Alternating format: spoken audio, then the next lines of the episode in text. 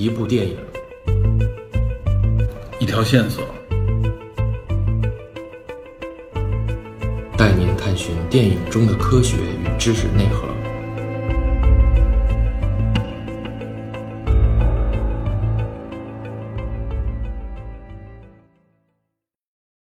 Hello，大家好，欢迎收听本期的电影侦探，我是 Peter。今天这期节目呢，是在侦探社群友的推荐下，我和侦探社的几位老探员一起来聊一部今年年初上映的国产片。这部电影在业内的口碑相当不错，同时呢，也引发了很多影评人的关注。就是由大鹏首次执导的一部颇具实验色彩的现实题材文艺片《吉祥如意》。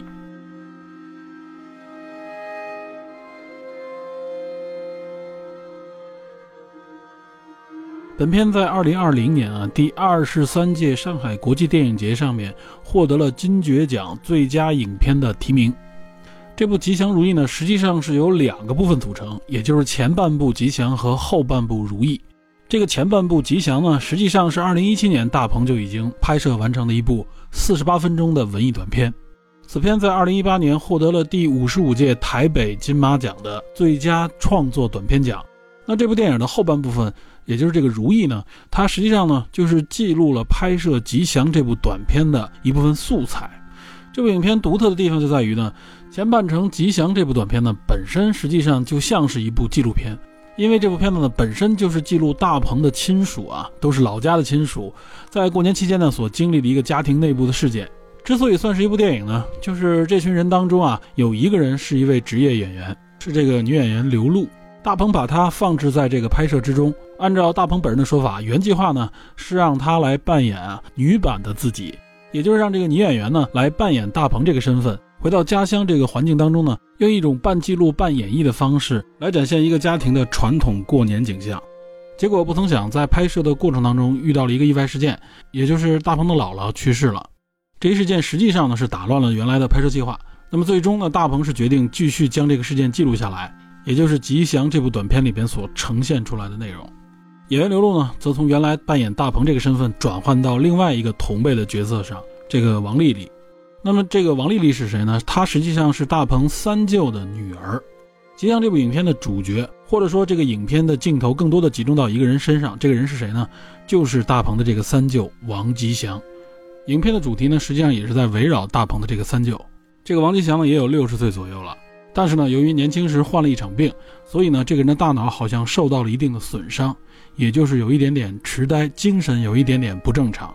在这个丽丽还只有十几岁的时候，她呢就和丽丽的母亲，也就是大鹏的三舅妈离婚了。加上这个残障的身体，所以她呢实际上一直和大鹏的姥姥以及大鹏的二舅和二舅妈生活在一起。那么她日常的这个生活呢，主要是由大鹏的这个二舅妈所照顾的。王吉祥除了这个大脑和精神上有一点问题之外呢，身体倒也还好。平时嘴里总是嘟嘟囔囔的，感觉这个人的智商呢，可能就像一个孩子一样。那么由于姥姥的这个病故，正好也是在过年期间，这一大家人呢就聚在一起，主要呢来探讨如何照顾大鹏这个三舅王吉祥这个话题。这里边就包含大鹏的几个舅舅，包括他母亲啊，他们这一代这几个长辈。所以影片前半程这个吉祥部分呢，就是记录这个大家庭呢在过年期间。恰巧赶上了姥姥的去世，大家聚在一起呢，探讨有关抚养这个沉重的话题。那么，由几个偶发事件所组成的这部电影呢，其实很好的折射出啊中国乡村地区的家庭文化以及伦理道德传统。影片的后半程如意部分呢，实际上就是前面吉祥这个部分拍摄的一些记录和花絮，同时呢，它也有一点解谜的部分，也就是为什么会安排一个演员进入到这个家庭环境当中扮演这个王丽丽的角色。另外呢，现实当中的王丽丽啊，也是因为这次拍摄赶回老家，所以呢，在影片的下半程如意这部分啊，就记录了扮演王丽丽的演员和原型在一起的互动。那么自然，现实中的王丽丽呢，也会参与到关于王吉祥的这个抚养话题之中，这也都给这部影片呢带来了一些意想不到的效果。同时呢，后半程还记录了导演大鹏自己面对这一事件的反馈。所以说呢，这么介绍下来，大家会感受到这部影片非常的独特，它的呈现也好，或者说它的这个表达都不同于以往的一些电影或者说是纪录片，尤其在我国当下的这个电影市场当中啊，就更像是一个异类。所以我说呢，它有很强的这种实验性质，同时呢，这种表达也引来了大家的关注以及探讨。无论是影片本身，还是影片所涉及到的这些话题，都成为人们探讨的一个热点。比如这部影片在豆瓣上的评分达到八点零，评论人数也有七万一千多人，可见其关注程度还是相当高的。那么接下来呢，就是我和侦探社的一些探员们结合这部电影啊，来谈谈我们自己各自的看法。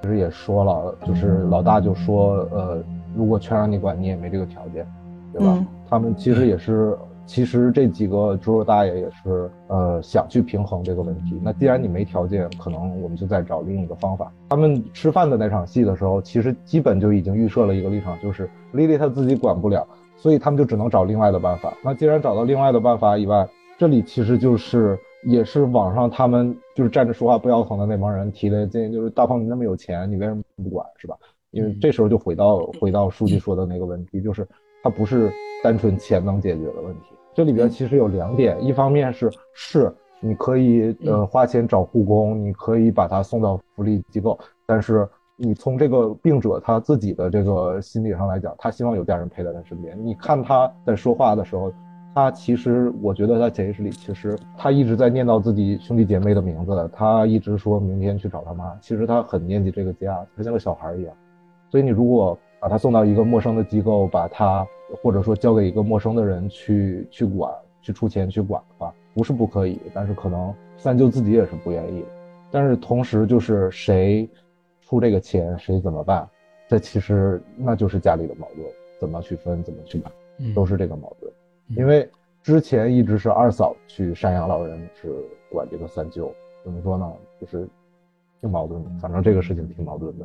最后，呃，大鹏的访谈里面也提到这个事儿，因为很多人问三舅最后怎么办嘛，就是说他们其实又开了家庭会议，就是说三舅怎么办。但是有意思的一点就是，他们提出了就是这种所谓的最优解，就是各家出钱，然后找人去养他，就是是送到机构啊或者怎么样，或者保姆之类的。但是其实最后兄弟姐妹没有一个统一，就是最后这事儿没谈不拢这件事。哦，我听那个大鹏介绍啊，我是看到那一个视频嘛，就是大鹏后来介绍，就像你说的，说一开始呢，就大鹏提出他把费用都包了。大鹏在拍完这个纪录片之后，实际上他就是在当地在附近就去找，在市里边去找他认为最好的。他说他还收集了很多资料，然后呢说这个费用他们来包，相当于是给他三舅安排一个可以完全就是赡养终老的这么一个地方，但是就是家庭会议不同意嘛。嗯，然后呢，说这种方式最后大家都不能接受，一个文化上面，另外一个可能就是说小易说这个礼法上面，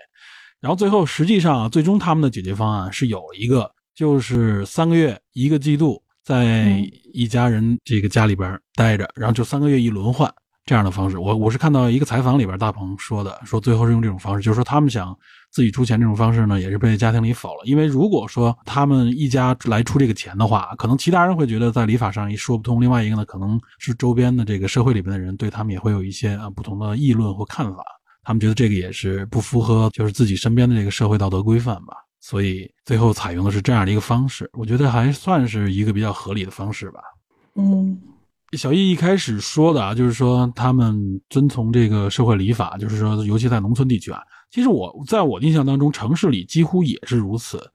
多少也差不多。就是赡养老人这件事情，首先就是说每一个家庭成员都要出责任，然后另外一个呢，就是可能相对来说啊，比较呃看得开一点的吧，或者说是相对来说比较好说一点的，就是大家可能采用这种方式，只要老人愿意呢，就是大家出钱，最后可能平均分配，然后去养老院的这种方式。有的时候呢，也是其实我接触到的身边的人，包括亲戚当中也有这种情况，就是呢，呃，如果说相对来说啊，条件不是特别好的。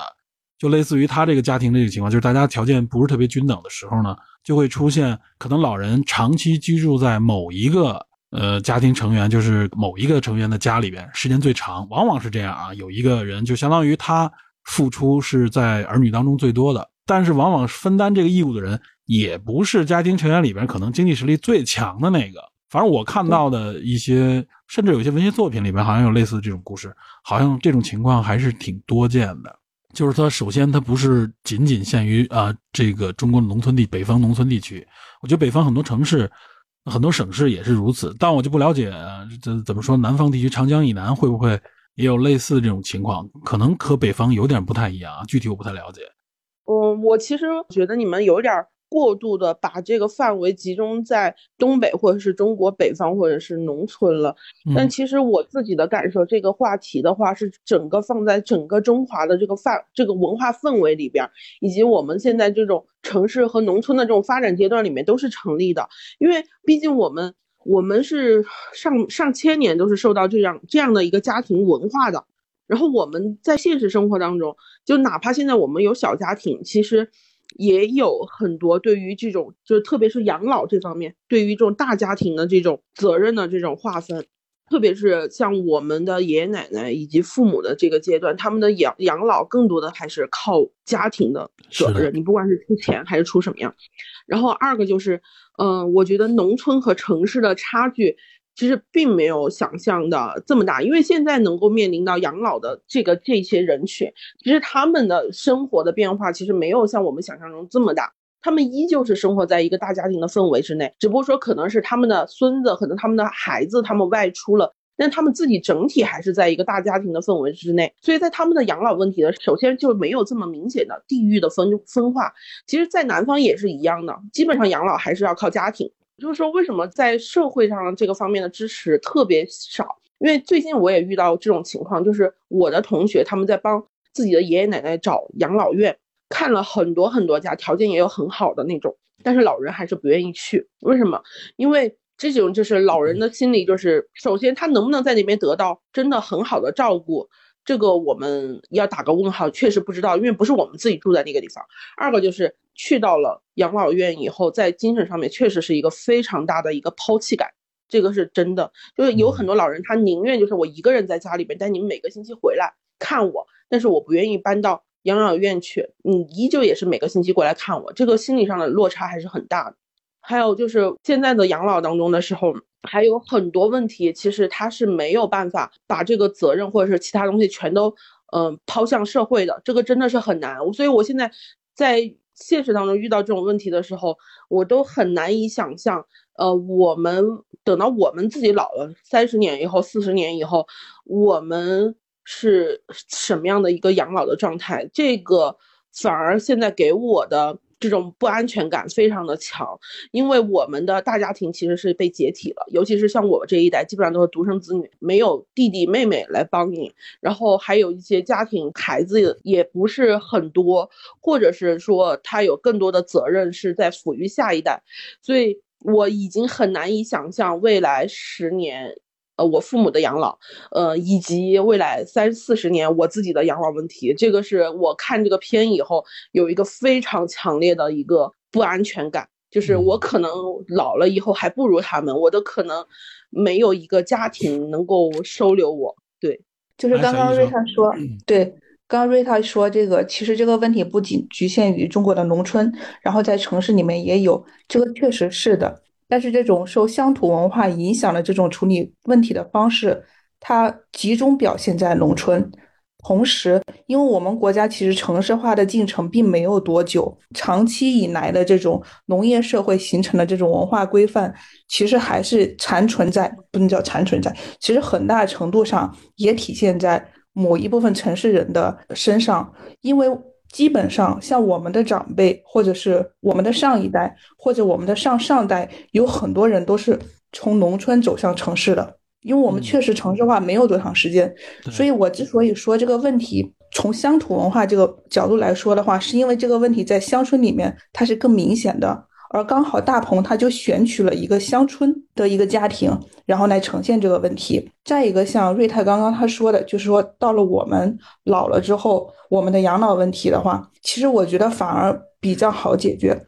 因为以我自己亲身的经历来说的话。像我的啊外公外婆，或者是我妈妈这一代，他们其实还是有着很明显的受到乡土文化的影响。但是其实我考虑到我个人的话，我觉得我其实没有太多的受到这方面的影响。为什么这么说呢？可能我比较小的时候啊，也是从农村然后到城市里面，但是我不能说我是一个城市人。在我童年成长的阶段，一直到现在吧，我接触最多的实际上是学校。然后学校里面其实很难得去经营到这个，就是一个家族文化里面去。就从我自己的亲身体验来说的话，其实关于如何在一个大家族里面生存，或者说怎么解决解决这个家族问题，或者说我应该以什么样的规范去解决这个家族问题，我往往就是一个旁观者。因为我就算是什么都不做，我爸爸妈妈也不会苛责我。他觉得好像你呃就好好上学，然后找一个工作，然后稳稳定定的就可以。所以其实我没有很明显的那种，我觉得我的小孩必须要赡养我，或者说我必须要依赖于他的赡养，必须要依靠我的家庭去照顾我。我也没有这个想法。我相信有很多我的同龄人跟我的想法应该还是比较类似的。呃，对我理解小易这个观点啊，就小易有一点啊，就是因为你是在学校这个环境啊，因为你现在也是老师嘛，就学校相对来说啊，是一个相对比较稳定的一个呃固定的一个圈子，它有这个怎么说呢？有一点类似于，比如说像我们原来说的大院文化也好，它实际上是在一个更紧密的一个群体当中，它和我们平时就是社会当中这个情况可能还不太一不完全一样。呃，我相信有很多年轻人。那就是相当于是，就是我们这一代人吧，这个年这个年龄的人，就跟小易的这个经历很多地方都类似。就是我我相信，包括像 AI 他们也是啊。呃，虽然说大家有的是从农村里来的，有的可能是城市里来，呃，但是呢，往往这些家庭话题对于我们来说都很遥远，都有距离，都是长辈们他们在讨论的话题。自己呢，就像小易刚才说的，自己完全不需要去考虑这些。呃，父母呢还处在一种就是说这些事情我来帮你去办，帮你去想，你不需要去考虑这些问题了。但是呢，什么时候你会意识到这个问题很强烈呢？我觉得呢，就是说当你可能进入中老年这个阶段吧，就是可能我觉得就是真正开始你有自己的孩子，这是说我老了吗？刚才那个主要是说自己，三三四十年，皮特主要是说自己。我我我其实哈，我我我我我说一下就好，我特别能理解小易的刚才他说的这些东西。嗯，呃，因为讨论这个问题的时候，你非常受你的你现在所处的阶层，以及你的家庭条件，以及就是反正就是非常个人化的这个东西的影响。嗯，我也我我也分享一下我自己的观察。嗯，就比如说我我我老公他们家，他们家的爷爷奶奶还有姥姥，他们的养老基本上都是靠孩子和自己的自己的孩子生活在一起，尤其是基本上都是靠跟男孩在一起，然后女孩就是呃时不时的，因为她是山东嘛，然后女孩就时不时的回来照顾一下家庭，那主主要的养老还是在男孩，就在舅舅呀、叔叔啊这一类的，他们这样的身份。他们老人还是在家里边非常传统的，他们就是长辈，然后他们就是要管理整个大家庭的。但是，就比如说，如果是像我父母这边，因为我我们家没有没有老老辈儿，我唯一的一个姥姥就是送到了呃养老院去，然后我们一一周可能左右去看一次他，所以他的养老就是走向社会的，就是相当于是社会机构来承担这个养老的责任。但是呢，我很难去比较他。呃，我老公他的爷爷奶奶，他的晚年的快乐程度、幸福程度和我的姥姥，我觉得还是有很大很大的差别。就是，嗯，当你身体健康，以及你和你的孩子们在一起的时候，可能很多问题都被忽略到掉了。但是如果当一个老人，他比如说他有老年痴呆，他的孩子没有办法在他身边照顾的时候，他被抛向社会的时候，其实这个过程当中，我们其实是很难去体会老人他的心里边是怎么想。如果只是说让老人们吃饱饭的话，我相信我们的这个社会是很容易的。但是老人们的情感需求、他们的精神需求以及他们的医疗需求，这些还是挺困难的。二个就是说，我们都属于是还是属于，我相信就是在座的都属于是这个社会中上阶层的吧。那么想一想那些。更加低一点的阶层的话，他们的养老可能未来当中还是有很大的问题。即使他们的养老全都走向社会的话，我相信他们的养老肯定是必然要走向社会化的，因为没有这么多兄弟姐妹去帮衬他们，子女可能也要忙自己的孩子，所以我们这一辈的养老肯定都是要走向社会，靠我们自己前前半生的积蓄的。但这个过程当中，其实这个责任是全社会来承担的。我现在总有一种，我最近在看一个那个日本的电影，叫不太会读那个字啊，叫什么什么什么解考。我常常会有一种很悲观以及消极的想法，是不是我们的这个社会可能会，嗯，到什么样的程度，把我们的老年人到了一个年龄阶段就把他们放弃掉了？这个会不会成为一个社会的一个选择？这个这这个也是一个问题。当然，你要说技术以后未来的技术会不会科技会更发达，然后让我们的。老年人从这个这一类的东西当中解解放出来，我觉得也有可能的。呃，以后说不定社会更发达了，以后我们说不定都能活到一百岁、一百二十岁。但是我在想，就是当一个人走向人生的终点的时候，物质是一方面，我们对于他们的精神上的关注，还有这一类东东东西，是不是我们这么快速发展的一个社会可以？马上就能承担的一个责任呢？我觉得这个是，也跟这个中国老龄化的这个这个速度也是有一定的关系的。就是，嗯，未富先老的这种忧虑感、焦虑感，真的是还挺强的。我现在，嗯，这个呃，这部影片啊，我觉得它其实体现的就是一个刚才小易说的中国文化的一个特征。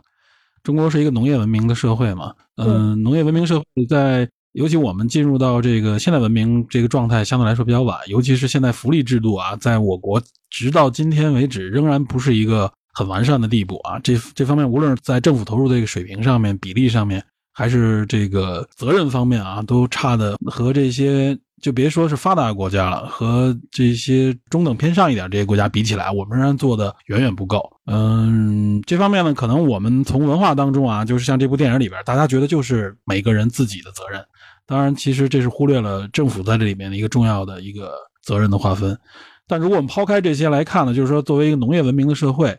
因为我们所活动的这个区域相对来说也比较固定，那么自己的长辈的这个赡养啊，就应该由自己的子女所来担负啊。这个其实是一个怎么说呢？是一个也是约定俗成的这么一个特征。所以说，为什么刚才瑞泰说全全中国都是这样？虽然我我不敢说全中国都如此，但我相信可能绝大部分地区。都是这么一个类似的文化传统，因为咱们就是一个大的农业文明嘛，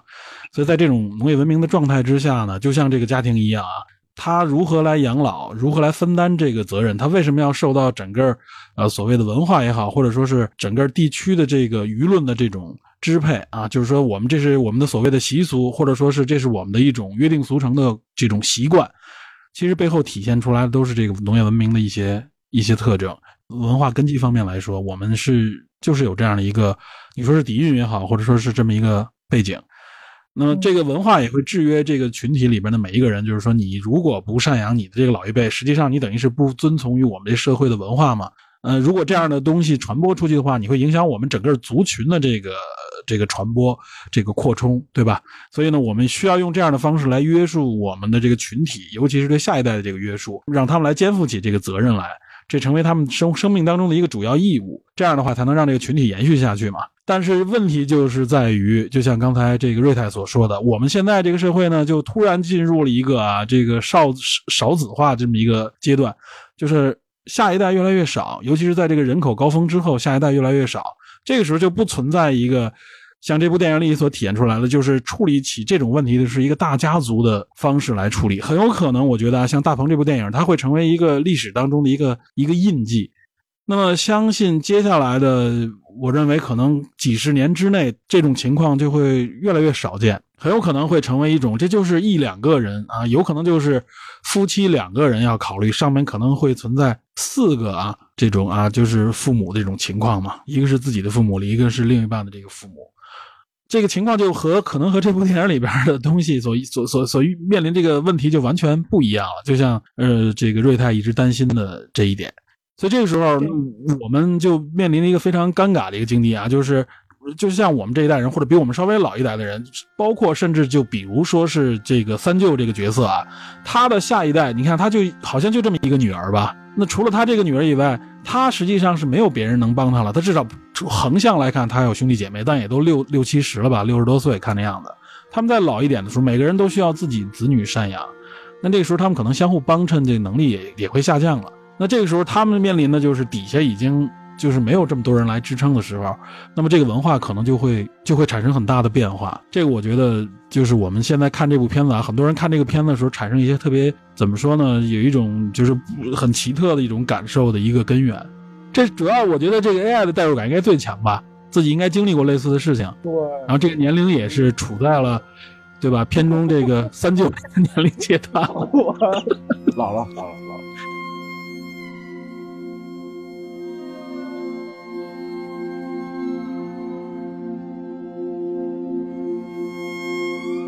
其实我没大家想的这么那个深啊，我没想那么多社会问题，我可能还是比较局限于这个电影本身它的，呃，表现出来的矛盾和那个，还有我自己的这种代入感，因为，我我首先就是和丽丽一样，就是那个潘家人，然后其实真正的代入感来自于丽丽或者大鹏的。他们的这个身份的感觉，因为我就是在东北小城市长大之后，然后后来又去的北京，在北京又读书啊，生活了几年。所以其实大鹏在他的电影里也提到这种呃矛盾，就是这种身份上的割裂感。他就说他在北京拍戏和工作的时候，和他呃回到老家的时候，就是完完全全的两个人。这个其实感觉就是很很有同感。或者说，就是回到老家的时候，可能就是像他说的是，马上就把你就是就是所有在北京的那个那个你的你的人设呀，你的所有的东西啊都打破，然后就打回到原来的那个样子。你可能就是一个呃小城市的小青年，然后回到老家以后，你的社会关系又变成了是就是老几的孩子的那个怎么才回来啊？又多久没回来了呀？这种。这种状态，然后你面临的也是家庭里特别这个大家族里非常琐碎的这个问题。其实这个片子里它有一个核心的，就是导演质问嘛，或者丽丽质问，就是贾丽丽问这个甄丽丽，就是说你为什么呃十年不回来，对吧？你们刚才说的是对的，但是其实电影里的话题已经进入到这个下一阶段了，就是这个丽丽她为什么十年不回来看他爸爸，十年他不给他养老。我我说实话，我我我觉得，不管从观众来讲还是大鹏来讲，可能没有太多的立场去质问他，因为不管是电影里表现出来，还是我们实际上和每个人接触的时候，你永远不知道他到底实际经历过什么。电影里表现出来的是，呃，三舅在丽丽很小的时候就跟他妈妈就离婚了嘛。从他们就是这一方家人的呃说法来说，丽丽在当时的法庭上还说了假话。让那个三舅等于是可能是既净身出户，也失去了子女的这个抚养权，而且我觉得甚甚至很有可能是导致三舅最后生病，导致他变成现在这个状态的一个呃原因。那前后是是有这样的因果因果关系吗？呃，不一定，不一定，没有说电影里没有说他这个离婚和他生病的这个因果关系没有没有说，不一定有啊。但是其实。既然他反映的是一个真实的事件的话，说白了，丽丽她到底从小她经历了什么，或者说这个离婚给她到底造成了什么伤害，她对这个父亲到底是怎么看的？可能所有这些，甚至她对这个家庭她是怎么看的，可能都比较影响她后来她行为的抉择，也包括她。我不知道电影里有没有说啊，好像莉莉也不是在盘锦生活，她可能也是去了北京之类的。那她自己的生活的压力，可能是不是也影响了她？就是这些所有复杂的这些东西加在一块儿，这就可能解释了她为什么十年不回来。所以十年不回来，这个虽然从电影的角度来讲，导演一直在问，然后那个贾丽丽也在问，然后呃，观众可能也在问，但是这个答案可能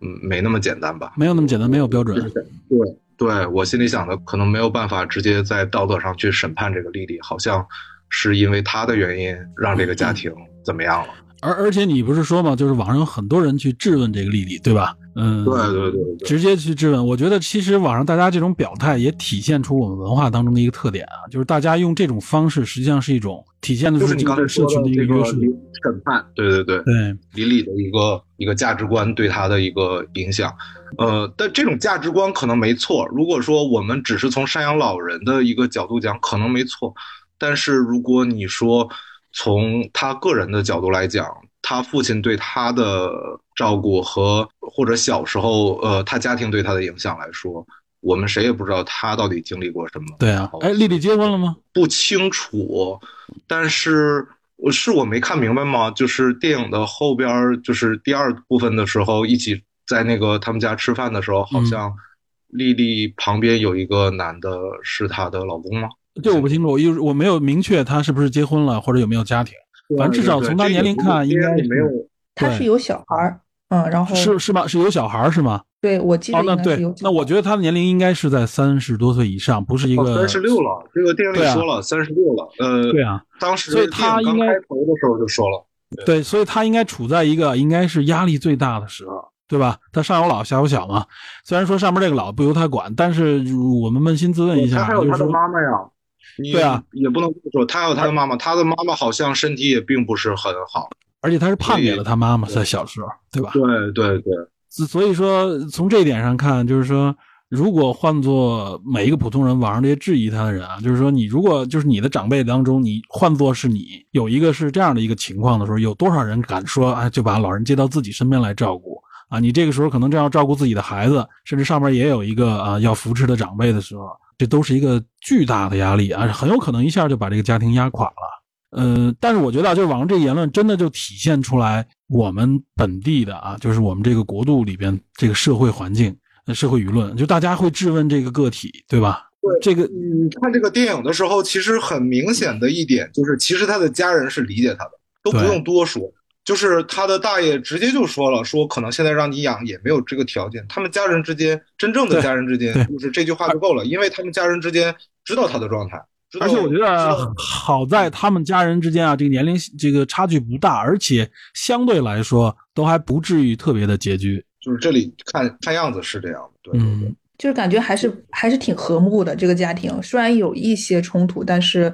总体来说还是和睦的。有很多家庭因为这些事情就没法谈拢，都大家都不会去聚了。嗯，对，其实其实看这个电影的时候，我个人是觉得挺挺矛盾的，因为我是感觉这个电影里我看起来就是非常别扭，到处都是各种各样矛盾冲突。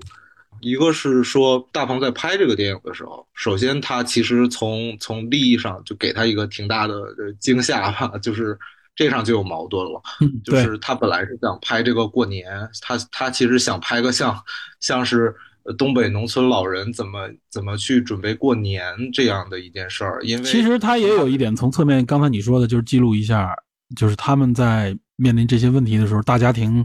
因为也会也会讨论到一些事情嘛，会有一些什么样的讨论，尤其是实际有可能就针对老三这个话题，但没想到呢，姥姥好像结果出出了这个意外，对对对。所以姥姥的死在这里面其实是挺挺重要的一个，因为它直接就既影响了导演他本身的一个情绪和对这个事情的一个判断吧，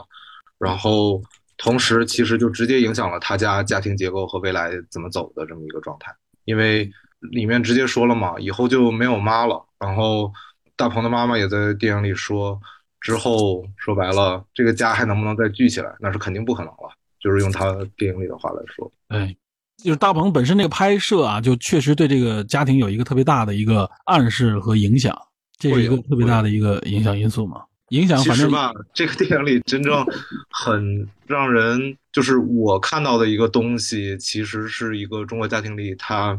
就是过年这个坎儿，其实是可能和哎呀这块我不知道怎么说。过年其实它是一个坎儿，过年其实它是一个，就是过年是一个大大的事情。他本来是想高高兴兴的，当然这是这是符合所有人的一个预期的，就是说大鹏他是想拍一个高高兴兴的东北老太太去做很多复杂的那些程序，去准备过年，然后一个大家庭怎么过年，然后可能中间有一些矛盾，可能这是一个所有人预期的一个东西，但是其实最后的实际是。白事儿就是他姥姥的这个丧事儿和过年的事儿掺杂在一起，他们既要有葬礼，又要一起举杯，在一个小餐桌上，一家人还要过一个团圆年。就是过年这个事儿，对于中国人来说，它不一定是真正的和谐，但是一定要表面上非常和谐的一个东西。对，过年这一天，那天和志勇他们聊也是说，就是过年这一天你是不能出什么错的。你是所有东西按照你一个预定的一个东西要走，这个这个行为你是要完成的，完成了之后你才觉得哦，下一年肯定是利利的，它要有一个这样的东西。但是当这个东西它恰恰这个东西它是实现不了，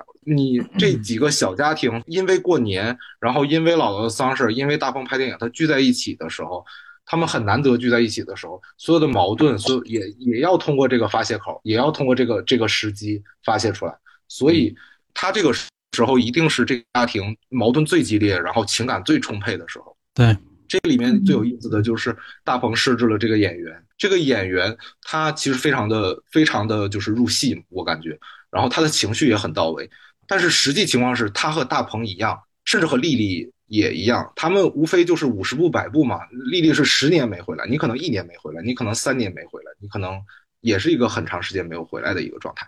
那你看到的就。只是在过年的时候，这个情感非常充沛、矛盾非常激烈的这个家庭的这个这个状态，所以这个这个演员丽丽，她会很自然的会觉得，哎，这个家庭其实这么一个好，三舅也这么可爱，那你为什么十年不回来？她会很自然的问出来这么一个话题。但是其实真正的家庭的她的那种相处状态是贾丽丽，就是这个演员丽丽和。大舅一起，他们两个人在在小饭店、小饭馆吃饭的时候的那种状态，是家人之间，他不用说什么。那丽丽在那儿就一句话都没有说的时候，大舅就已经，呃，他的呃大伯吧，就已经理解他了。就是说，让你去养也没有，也不是很现实，或者怎么样。就是所有的矛盾都可以很很平和的去理解别人，去去试图去解决问题。但是当所有的这些矛盾、喜庆，呃。渴望新一年的顺利，然后又有失去老人的痛苦，这些夹杂在一起的时候，最后可能就变成那顿饭的那个样。对，这个怎么说呢？就是说，虽然说我们不能揣测啊，就是妄妄加揣测的去说大鹏拍这部电影的目的到底是什么，但是至至少从他表达出来的我来看啊，就是说，首先他是想拍，就像你说的，他想拍过年这个场景，因为他想拍拍他姥姥。但我觉得他有一层含义，他肯定没说出来，就是说，因为他家里边这个状况啊。嗯，他有一个这个三舅这个问题，另外一个呢，就是如果他很，我相信他肯定清楚，如果他去拍的话，肯定会吸引更多的家人在这个时候就聚齐，这个聚齐应该是原来相对来说近些年比较少见的了，所以他也有一个目的呢，就是想，哎，这些人都聚齐的情况下啊，他还让一个角色来扮演他的情况下，他想看看能发生什么，因为他认为这里边肯定会有一些他平时呢想去编排、想去导演、想去刻意的刻画的时候可能遇不到的内容。结果不曾想呢，在这个过程当中，他遇到了他姥姥去世这件事情啊，等于在这个基础上又增加了一个矛盾进来。这个对于他来说啊，他之所以能拍这个短片，能够去去获奖，我觉得也是，就是说这个意外对他来说，在他自己设置的一个可能会有一点点小意外，就是大家会因为一些事情交流的时候，会有意想不到的事情发生的时候啊，又增加了一个一个突发事件，所以让这个事情就变得更复杂了。但是我觉得呢，就是大鹏。我认为啊，我说句不客气的话，我认为他没有能力呢，在这样的一个环节之下，他把它重新编排成一个充满矛盾的，然后让又引人入胜的一部电影。这个时候，他觉得他不如就拍一个记录性质的东西进来。这样的话，他把这个观感留给观众，让更多的东西让观众自己去去脑补也好，或者怎么样啊，去去带来新的感受。我是觉得他是站在这么一个角度上，形成了这么一个一个片子。其实就是大鹏起到了一个推动作用，就是他回去这件事情。然后呢，他又遇到了一个突发事件，就等于让这个里边本身他想预埋的一个矛盾的基础上，又增加了一个矛盾。这个时候产生出来的东西，他觉得他更有必要要把它呈现给电影观众，让大家来看一看这里边所呈现出来的，可能就是社会里边也好，或者家庭当中我们每个人可能都会遇到的一些这样的问题。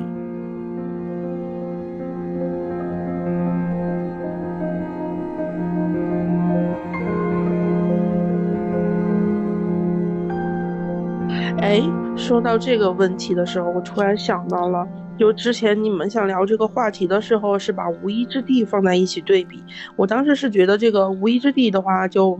嗯，没有什么可比性。我觉得在这个话题当中，但是我突然想到了有一个片儿，呃，差不多同时期上映，呃，内容我觉得也有一定相关性，角色也有类似的这种，就是《你好，李焕英》。我觉得这两个片儿放在一起聊还挺有意思的。李焕英，我但是问题我没看，你们看了吗？我没看，我说不上话。李焕英，我我我我粗浅的说一下吧哈，我我嗯，因为这个片儿我也没有什么太多嗯发言权，因为我觉得他们两个首先就是导演都非常的就是就角色非常接近，他们都是在讲一个自己的故事，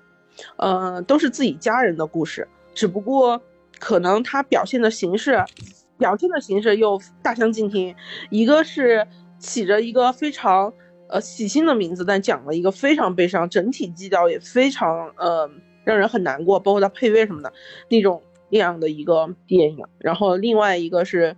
有点儿呃是以一个幻想的形式，来讲的一个他母亲的故事。但是你看这两个片儿，就是差不多同时期上映，口碑就是两极，我感觉是就是会会很不一样。呃，票房那更不用说了，那你好，李焕英这个票房蹭蹭的，然后看完以后的观感也是非常的不一样。就我看完这个。吉祥如意以后就感觉胸口被打了一拳，特别特别闷，你没有办法去发泄这个情绪。但是很多观众其实他可能没有什么太多的这种同等经历的时候，他就会突然一下子被李焕英给弄的，反正我得哭一场，是这样一个情绪的发泄，然后出来以后还感觉还对还挺舒服的。呃，我大年三大年初一哭一场，就是这种，所以我反而觉得这两个片儿，嗯。还挺有意思的，在这个时间点上面，至少从导演的这个角度来看，有一些类似的这个话题哈。对对对对，就讲就讲的你刚才说的，尤其是你刚才说的那个点，就是你觉我我跟你也有同感，我觉得大鹏是没有能力把这样一个故事给提炼出来的，这也是我一个观点。我觉得他在这个角，他在这个片子里边，他的角色他太怎么说呢？太投入了，他没有办法把自己从这个故事，他甚至不能说是一个故事。把它抽离出来，然后再提炼一下，然后再有自己的表达。他在这个过程当中，我觉得他只是一个导演，他只是一个旁观者，就像一个纪录片的旁观者一样。他甚至没有能力去表达自己。呃，但是李焕英他是把这他母亲的一个故事给提炼出来，他自己在这个故事当中加了自己的表达。呃，贾玲她又把自己的话表达出来，这也是两个片的有一个。差异李李焕英应该是对母亲的一个怎么说呢？一个一个一一种母爱的呼唤，还是说对母爱的一种崇敬，是吧？应该我我了解到，好像口碑是一这方面的，就大家很多人都觉得应该感谢母亲。所以我觉得李焕英这种啊，就像你说的，他是不是用一个科幻的方式来表达对母亲的爱？但是现实之中，大鹏这个电影其实跟那个完全不是一回事。你想实现这个爱，真的是我我是我是这么觉得的，我是这么觉得的。其实他这个里面。恰恰和那个刚才我听瑞泰说的这个有点，其实蛮相反的，就是大鹏拍的这个，一个是他本身就是一个最最真实的状态，嗯，他就是首先是一个最真，当然他中间插入了演员的这个角色，可能对他产生了一个不太一样的一个一个一个反应。他想把自己抽出来吗？大鹏实际上本来可能是这个样子的，但是瑞泰说的对，他抽不出来，尤其是如果说他按照他原来的预设，即使是。即使是说，呃，中间有矛盾，他可能也能够抽出来，然后去去描述一个家庭，然后再抽出，就是再提高一些东西。但是现在的状态是他姥姥死了，他抽不出来，他抽不出来了。对，这件事情他必须要，而且他必须有责任参与进去。对，就像他在他在那个访谈里说的，就像他在电影里的那个记录下来的状态，就是他就是要在当时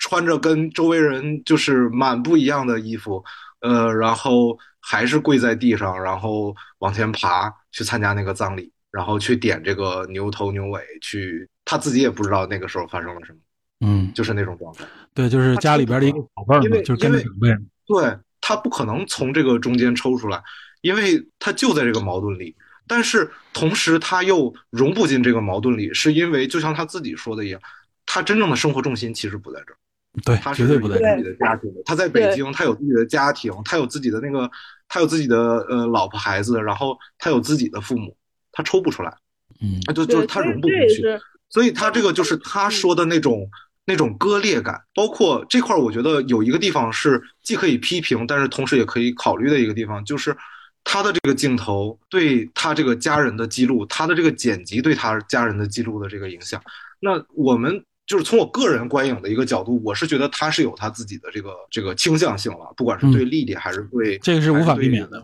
就是他的叔叔、他的舅舅们，这是有一定的他个人的一个角度的。这个应不应该，我们可以我们可以另说。但是这里面我的代入感就非常强了，就是说，当我回到老家的时候，我们家也开过类似的家庭会议，讨论我奶奶的赡养的问题的时候，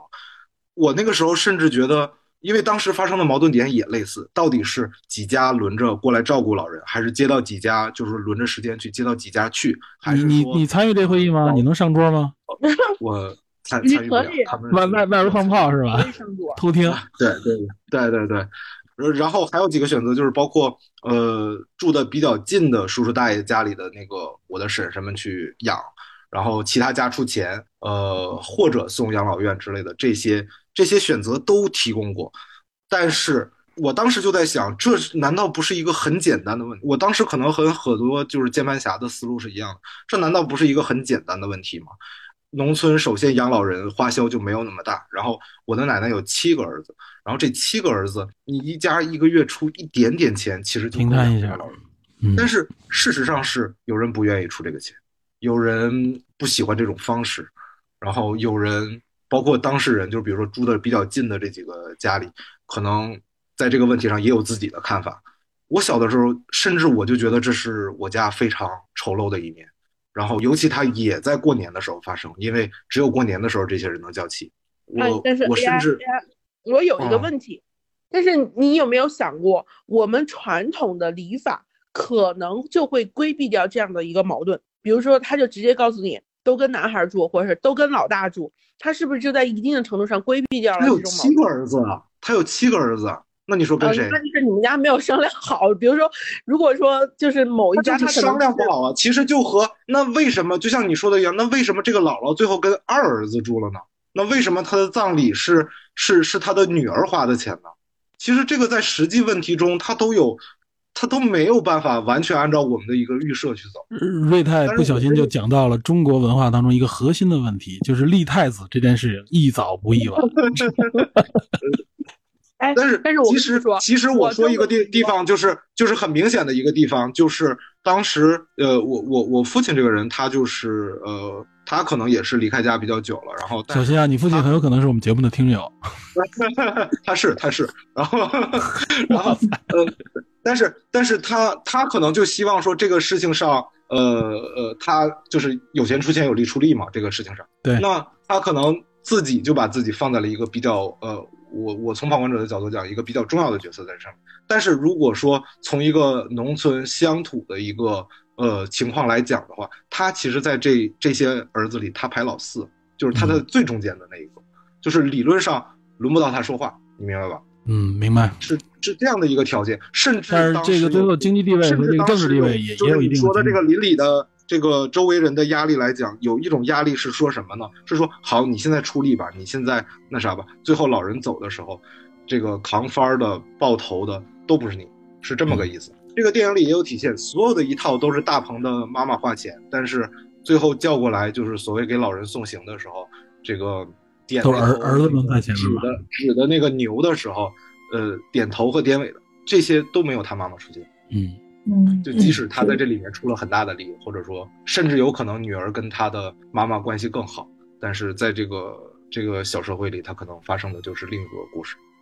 但是我其实说的是我个人的一个比较主观的一个感受，就是我在小的时候看到那些事情的时候。尤其是他在我心里，竟然是在过年的时候发生这种事儿。我本来是非常高高兴兴的。我相信有很多观众看到，就像你这个第一感觉，就像你当时看到家里边的第一感觉，就是我我一个特别很多年简单的判断。甚至因为我奶奶已经过世了嘛，甚至很多年我一直我觉得是不是我的家人就是太冷漠了，太坏，太坏了，太呃，就是这些事情上，他们为什么要计较那些我认为非常不重要的事情？然后。呃，去算计啊什么的，我觉得我觉得不合理的选择。但是，其实这个电影给我提了一个醒，就是他们每个人都有他们可能背后的故事。对，这是常态，而他们生活的，这个是他们可能做出这个选择是有他们的，是有他们的一个原因。对对对，我不知道，因为尤其是我在想，像我奶奶家这样一个大家庭，有这么多孩子的一个情况下，甚至可能他对每一个孩子的照顾都不一样，是不是？对，有不同选择的这样的一个孩子，他是在这个过程中，他童年长大的时候，他后来他后来遇到的事情的时候，他认为这个家庭给他带来的是不一样的东西。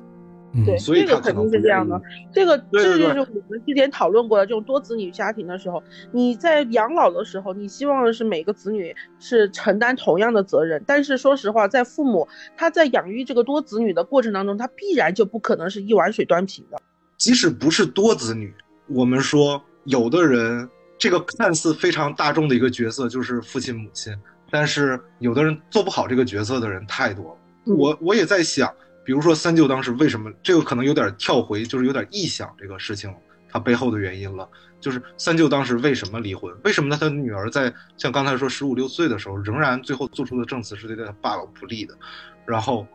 甚至有可能导致他爸爸现在的这个状态。然后，即使导致了这个状态，或者说现在是这个状态的话，他也可以选择这么多年，他其实就不过来看他爸爸。他台词里面其实有一些有一些暗示，就是呃，二嫂说那个庆丽要回来了，庆丽要回来了，想不想？三舅已经是什么状态了？但是三舅说不想，庆屁啊，庆，对不对？对，这个这个，然后说你不是喜欢男孩吧？女孩有什么不好的？你就是喜欢男孩啊，庆屁不想。对对对，这块体现出来就是这个丽丽肯定她实际上也是受到庆丽，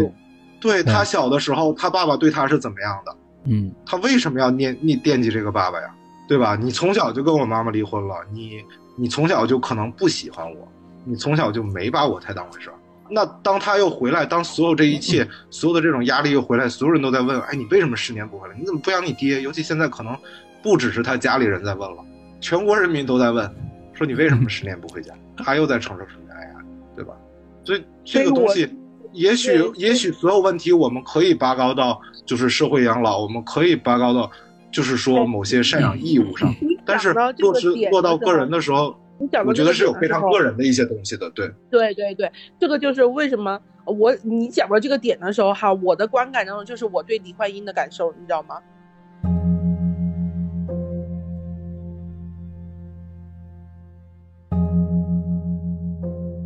你知道我周围有很多人，就我们过年的时候想去看什么电影的时候，我周围的人都跟我说，我们不想去看李焕英。有人说我不想在大过年的时候哭一场，还有很多人的表达就是我不想去看一个呃这种幻想高潮式的这种对母爱的这种歌颂，因为我觉得这种这种对对这种我说的很刻薄很难听哈，你考虑要不要把这一段剪掉哈？我说必须不剪，因为他妈。是是因为他妈死的太早，他妈死的太突然，他没有经历，他在他的成年过程当中，他有很多可能跟他母亲有冲突的经历，他都还没有到时候。所以说，他对他母亲停留在一个非常美好的那个阶段。但是我在想，我们在成长过程当中，可能你跟母亲，呃，有很多问题，三观上的崩裂的，就是在你成年了以后。比如说，你遇到了你的人生，你怎么去选择？你的人生的道路怎么去选择？你的结婚、你生孩子这类这类很现实的矛盾出现了以后，你对你的母亲的这个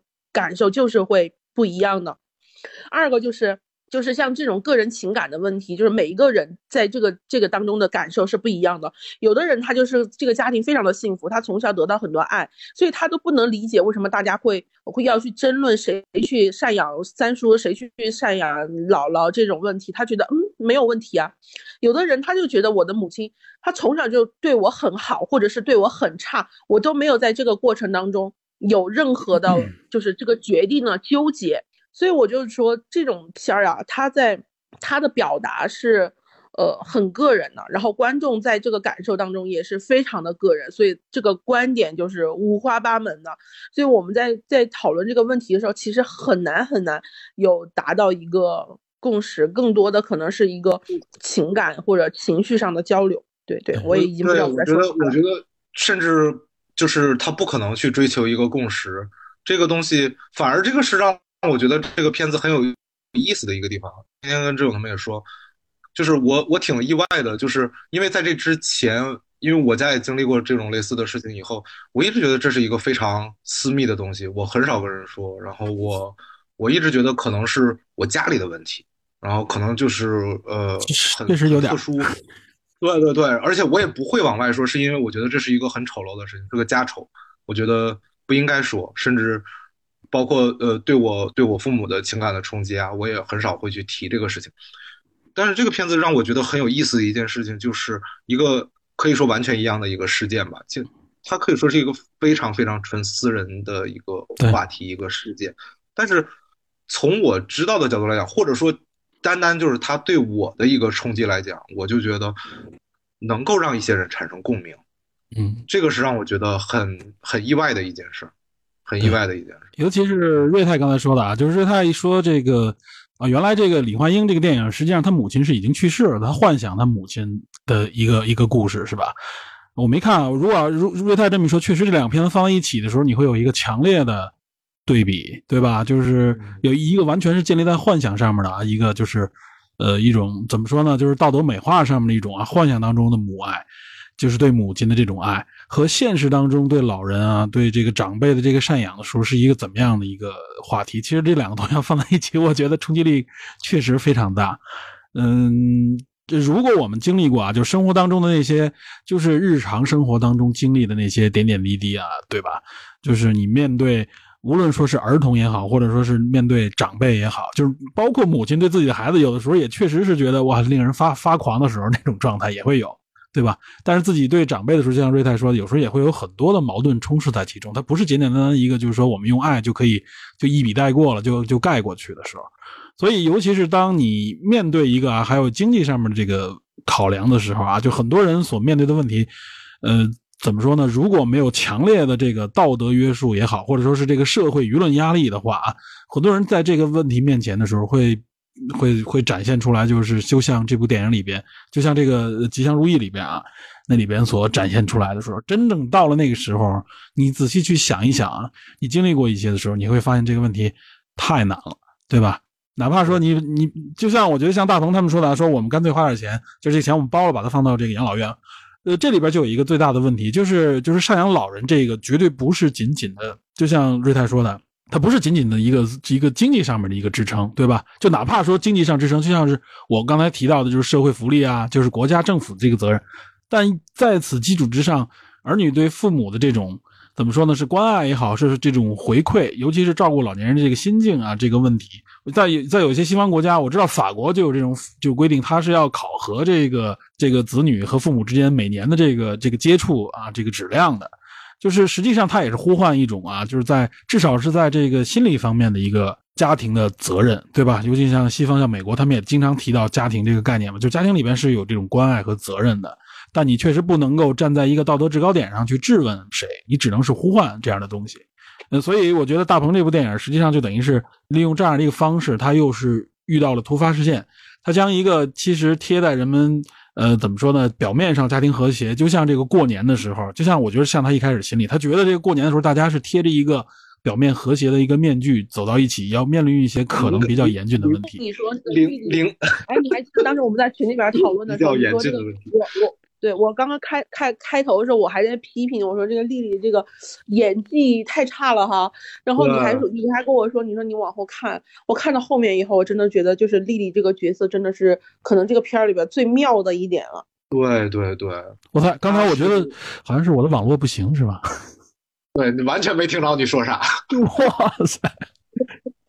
我刚才很重要的一顿输出啊！哇塞，就是刚才刚才情绪可充沛了，刚才没错没错，手舞足蹈的已经。但但是刚才说刚才说到就是说，我觉得就是就是感觉是大鹏，因为我们都知道他之前拍的是什么片子。其实这块我又有一个小小的感触，就是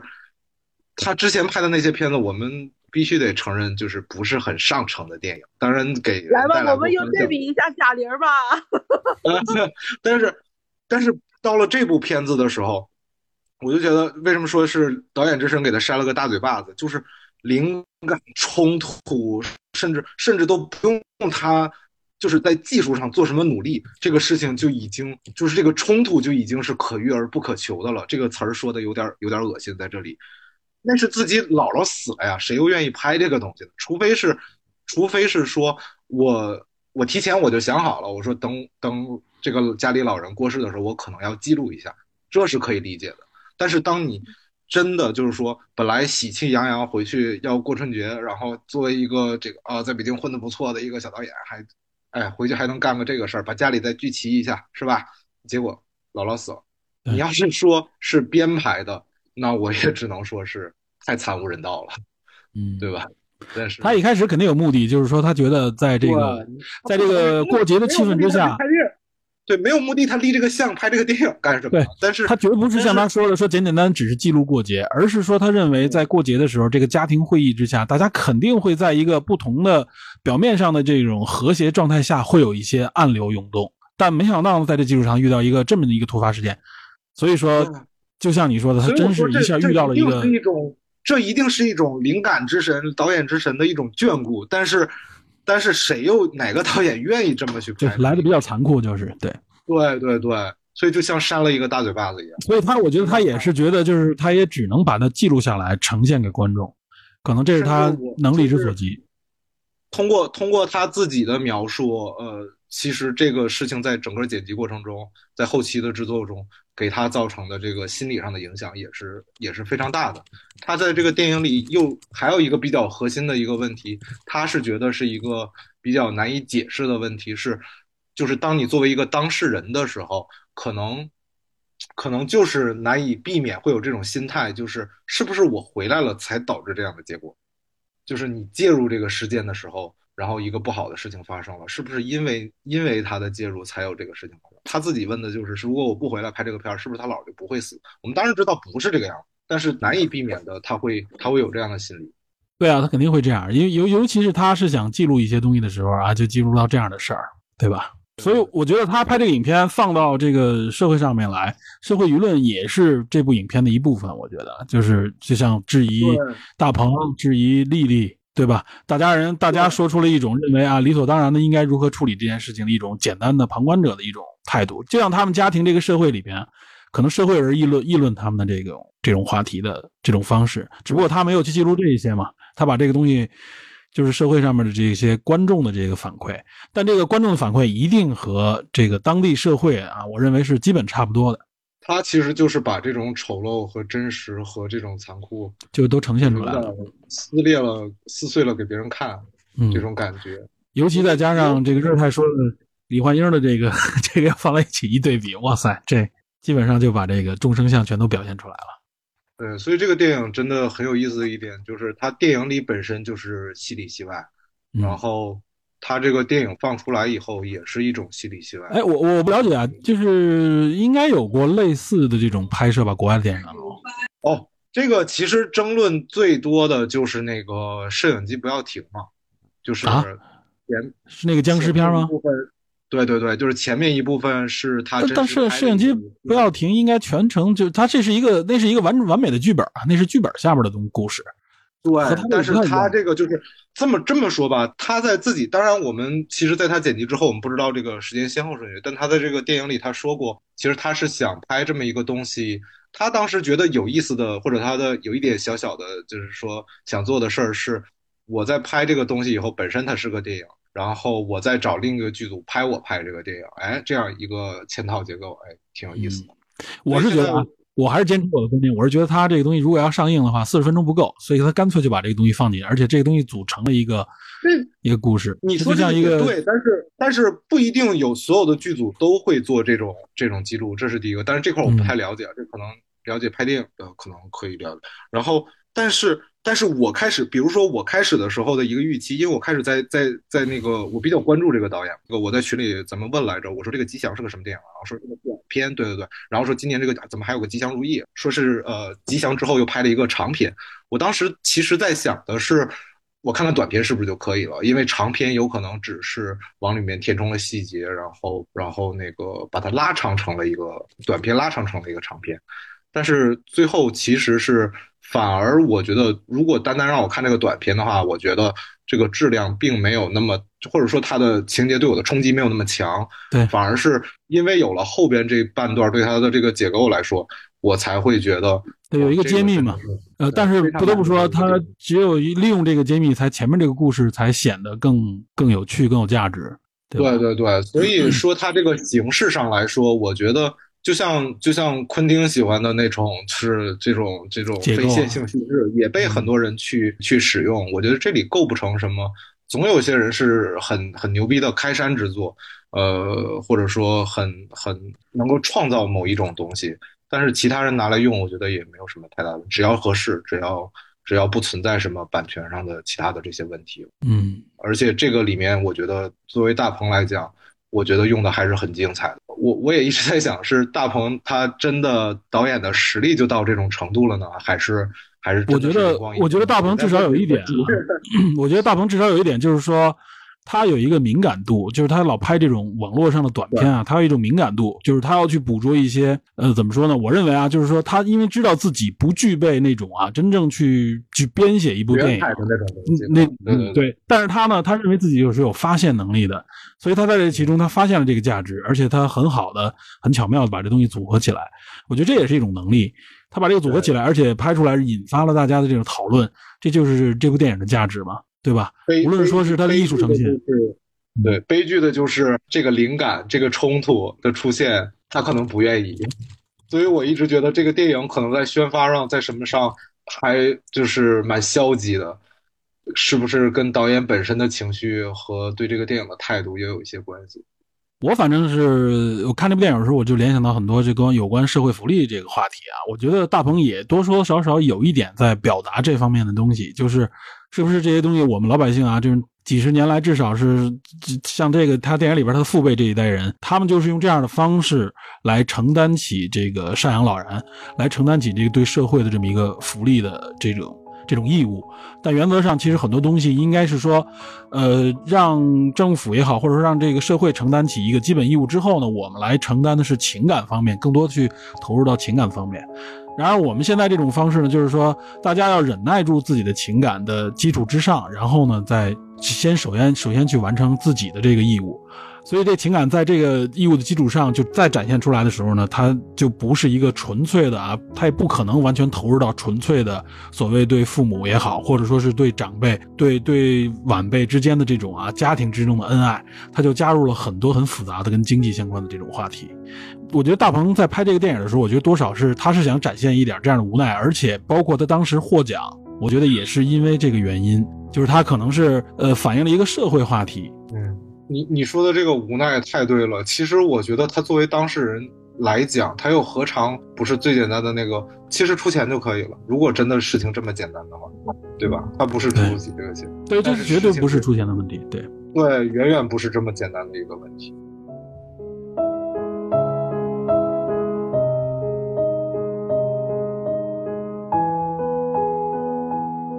呃，那个 AI，你之前是不是听了随机波动的节目？呃，我听了，我听了。那而且我是在咱们就不必猜测，就咱们不必猜测大鹏怎么想的，因为他在里面说的非常清楚了。假设他说的都是真话，这个电影他拍的什么意思？其实你说的就是你说的对，但是你是不相信他在采访里说的话是真心的，这就是个套娃了。其实这个电影是有点，真的是有点套娃，就是电影他拍的到底是不是真的，也有人在怀疑。然后。那他在解释这个电影，他第二段就在解释这个电影啊。那他到底是不是真的？那既然第二段我们去讨论他是不是真的的话，他在后来后期的访谈来来说，他到底是不是这能确定的事儿？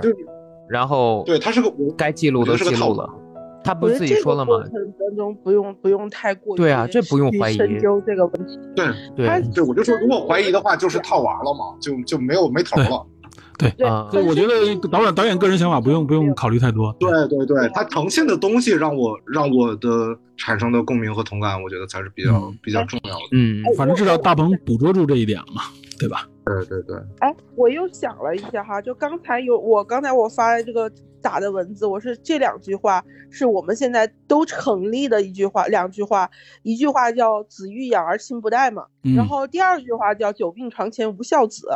对，这些都是在站在事事事后才能去说的话，这都是对。哎，这两句话，你看他就是从出发点也是不一样的，嗯，然后他面临的现实也是不一样，但是他又是同时成立的，放在这个春节档，这两句话同时成立了，嗯，然后你会发现前者，而且从票房上，我们也能看出来，大家更加愿意去投靠哪一边，是吧？大家更愿意去面对什么样的事情，表达的声音不一样。但是你会在你会在这个过程当中，其实你都会发现有一个深深的，就是这个当中都有一种深深的自责感。为什么就是我们这种自责感在这两句话当中都能成立呢？好好纠结呀。嗯，我觉得这个自责怎么说呢？就因为它必定是讨论到这些都是跟道德有关的，对吧？那你只要是讨论道德的时候，大家都会去问自己，会对照自己去看。那么那这种大家都会去产生出哎呀自己比如后悔的事情啊，自己没做到位的事情。对吧？如果要是说赶上赶上父母已经不在了，或者说自己爷爷奶奶之类的不在了的时候，你会就会回忆回忆起很多，你觉得？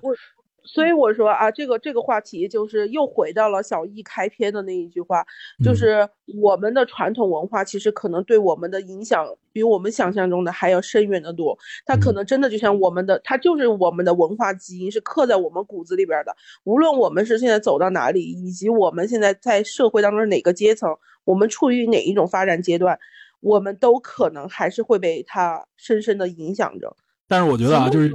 但是我觉得，就是经济基础决定文化特征，知道吧？就是，呃，它一旦经济结构改变了，那么这个很多文化就会相应的改变。而且我们所谓的这些传统文化，其实也就是我们能够追追究的，也就是呃大家了解的这些所谓的习俗，其实也就是一百年左右的这个长度，再长一点，其实很多都是都都不真实了。我我同意你说的这个，就然后又回到我们之前说的，就是我们的社会发展的太快了，快到可能我们对，尤其是我们这代人能够看到完全不同的这种。文化的变化，或者说是自身的现实情况的一种巨大变化，所以我说大鹏记录的这个东西呢，很有可能在二三十年之后再看，呃，可能很难遇到了，就是没有这么多同龄人面对一个老人，或者说面对一个赡养的事情，都是一个子女可能面对几个老人的这种情况了。对对，所以我说这个片儿，在我看来，它虽然是很有瑕疵，但是我觉得它里面表达东西是特别真实，以及特别有讨论价值的。相比李焕英啊，对比李焕英，我真的不能。李焕英那个，就像你说，他就说啊，还是个幻想的故事。那我觉得这确实，哎呀，就完全就是说，在在文化价值上不一样嘛。而且大鹏抓住这一点，他认为这东西肯定有价值，哪怕他自己不能完全解读出来，他把它呈现出来，那么他他该做的也，我觉得已经做的很到位了。而且我觉得他呈现出来这一点，应该是具备中国特色的，非常非常非常，我觉得这个才是现在中国非常需要的一种表达的声音，对。我们这，我觉得下面的恰了别播哈。就我们，我觉得特别是这一两年当中，就是我们你也懂，就是很多时候你是没有办法去表达的，就是你甚至你去看这个方面都是 不可以的。但是我们现实当中太多这种这种问题了。如果比如说啊，大鹏要拍一个这样的故事啊，就咱不管说是不是大鹏要拍一个这样的故事，要编一个这样的故事，如果写深了。很有可能你上都上不了，我觉得就是啊。好，这个时候我们可以引入到老那个无依之地了。哇塞，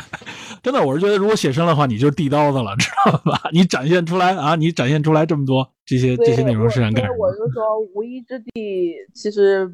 我个人我是很不想去聊这个片儿，因为你太多的东西，你一旦一对比，就没法说了，是吧？对你不能说，你太多东西你是不能说的。但是这个片儿以及它的导演的背景，如果你不往深了说，我觉得其实就没有什么太多意义。所以，所以这个片子我觉得也是属于点到为止，然后大鹏就把这东西推给推给社会，推给观众呗。我觉得好好在想那么多。对，好在社会上应该对这个片子没产没有产生特别大的舆论的关注啊。如果舆论关注真大了，指不定会怎么样。都是我现在真觉得真说不好。现在的舆论关注一下，哇塞，产生出太多舆论关注。我不是跟你说了吗？关注的就是那那四个那个丽丽是吧？丽丽为什么不回家？然后大鹏为什么不出钱？啊，三个为什么没有柳岩？哎呀，还有为什么大大鹏穿了个加拿大鹅？啊，对对对，我听说，对对对对对对对对，哇，穿了加拿大鹅，跟着老家的几个舅舅们一块跪在地上爬，你是什么意思？是吧？是这个意思吗？对，什么意思？我冷啊，我什么意思？所以，所以哎呀你要是回老家的时候，你要拍个纪录片，我跟你说，你也很有问题。那那你们赶紧给我赞助个加拿大鹅呀！你的要求好低哦！你不想要个女伴吗？你 你不是想要个女伴吗？你得问为什么没有柳岩？为什么没柳岩？对。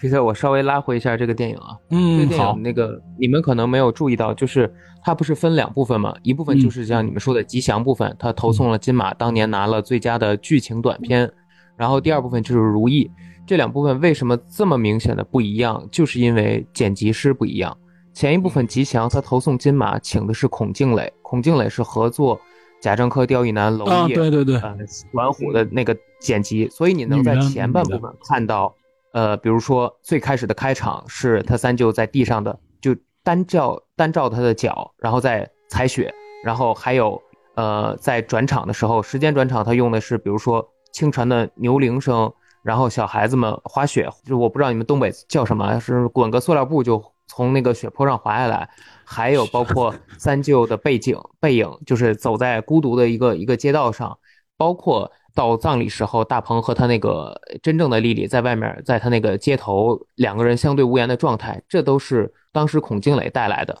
然后第二部分，大鹏自己也说了，他不想让人看到所有 B 组摄影师拍摄这个记录场景的那些，无论是他自己的丑态也好，还是自己不堪的画面也好，所以他都是自己剪辑的。这些素材就是咱们看到的后半部分，是他自己剪辑出来的。这也就是为什么他拖了两年之久才把这个后半部分才做出来，因为他可能自己也不知道怎么取舍，怎么安排。然后我觉得他那个过渡过渡的还是挺漂亮的，就是通过那个画面逐渐。我们相当于是远离摄影框，然后看到一个摄影摄影景致，然后最后看到是大家在电影院观看吉祥的短片，然后引入他后面的如意部分。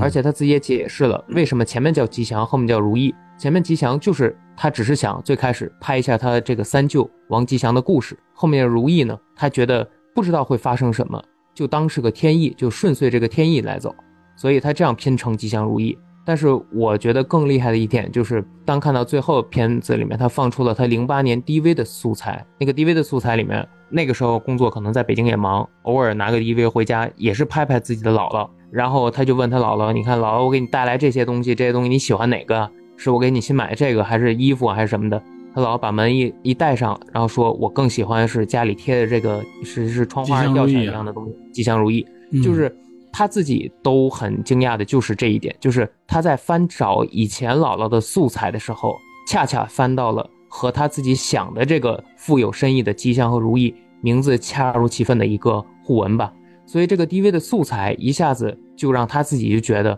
那个宿命感可能比之前他想的是不是因为我回家才带来这些事情更强的一种。嗯，在节目里说的是毛骨悚然，因为他的那个素材是非常多的，咱们现在看到的是非常少，他就只放出这一点。有太多太多的素材，咱们都没看到。就是类似于大部分拍电影的话，他都会拍一个 B 组摄影师。张艺谋的影也有影的这个纪录片，一秒钟也有一秒钟的纪录片，风雨云也有风雨云的纪录片，这些都是一个常备设置。但是对于大鹏来说，这个这个挑选和剪裁后半部分，我觉得是，嗯，他自己没想到，但是也力求做到更好的一点。那至于这个成果呢，就像他说的，他没有刻意去赶那个春节档。他赶的自己说个笑话就赶春运档，然后大家可能也不太喜欢看吧，反正就票房也不好，所以嗯，我觉得如果只从电影上来看呢，它这个东西确实也有超脱这个文本层面、故事层面更有的考虑的地方，而这种电影，我看到我的朋友说，就是王导还在。我觉得他们就说比较像是早年就是维尔托夫电影眼他们那个小组里面设计的所谓的 cinema verite，就是那种真实电影和比如说 cinema direct 这种直接电影的界限区别。呃，除了把摄影机作为一个观测对象，观测这个我们现场发生的事情，按纪录片来拍，我同时也要照看到我这个拍摄者自己，同时甚至是打破我们所谓的结界或第四堵墙也好，跟观众直接对话，甚至挑衅观众也好。那这个里面我们能看到的是，嗯，大鹏到我我估计他已经忘了挑衅观众了，但他直接挑衅的是这个他这个拍摄者自己，就是，呃，因为他这个两个丽丽的身份，因为他失控的那场呃餐桌戏，这个明显不只是挑衅观众了，这个直接挑衅他自己作为创作者本身，他自己一时也不知道该怎么收场了，所以我觉得这些东西是就是咱们说的没有办法预料到的，剧本也写不出来的。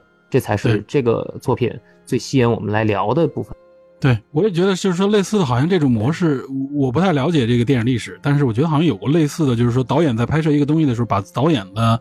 拍摄的过程，或者说把导演的一些思考，或者把导导演自己也拍到电影当中来。是的，是的。但以前的呢，说实话，没有，我也没见过哪个纪录片里面会有这么大的超出。超出预料之外的，因为这咱们中国在说喜事和丧事，一个大过年的，呃，那个气氛，全家团聚，然后包括他妈也说了，因为你来拍这个片儿，才把我们大家聚在一起。真正他没想到的就是咱们说的这个意外的发生，两次意外，一是老人去世，二是甄丽丽回来。除了这两个，可能那场那个餐桌的爆发戏，如果不是甄丽丽在，我相信都不会这么激烈。就是你你想这个一家子几个舅舅也好，甄丽丽在外面。贾丽在这儿跟着我们这个餐桌上来演出戏，这个氛围已经就很不正常了。这种情况下，所以我觉得那个当时他是二舅还是谁啊？就就说出了一些可能平时就不会说的话，然后包括他爸不也说了吗？什么我作为一个外星人，我不该说什么，但是我觉得怎么怎么样。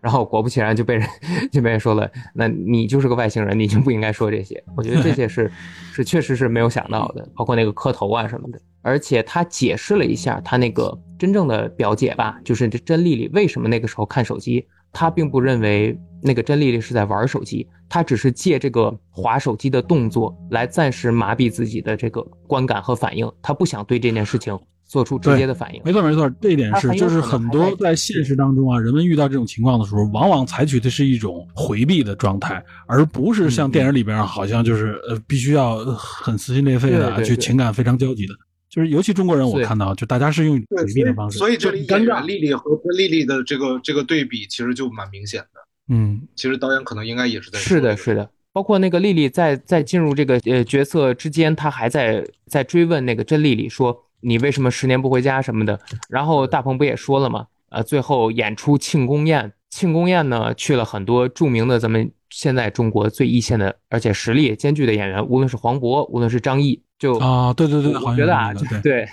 对，他说了。庆功宴上就把这个呃大鹏叫去，他们讨论的话题还是一个怎么说呢？职业素养琐事吧，反正就是还是在讨论。那我们表演到底表演个什么？按照我们的这个培训和这么多年经验，我们确实要走进一个角色，需要思考他所有任何一个动作和一个发展的动因和一个动机和一个缘由。但很多时候，你看到那个真实的人就在旁边，他根本不走你那一套。他的动因呢？他的怎么想的？他就是一个下意识的行为，他就是在那划手机，他就是不想面对这件事情。那我们这这些年的表演经验和表演的理论还成不成立？是不是我们都在演一些虚假的？人真实真实发生的情况里根本不是这么回事儿。实际他们在讨论是这个问题。我当时听了那个节目，我为什么我也特别希望看？就是因为我觉得节目里讨论的和大鹏自己说的已经远超这个作品本身的文本的内容了。对，这个甄丽丽和贾丽丽给我的冲击也挺大的。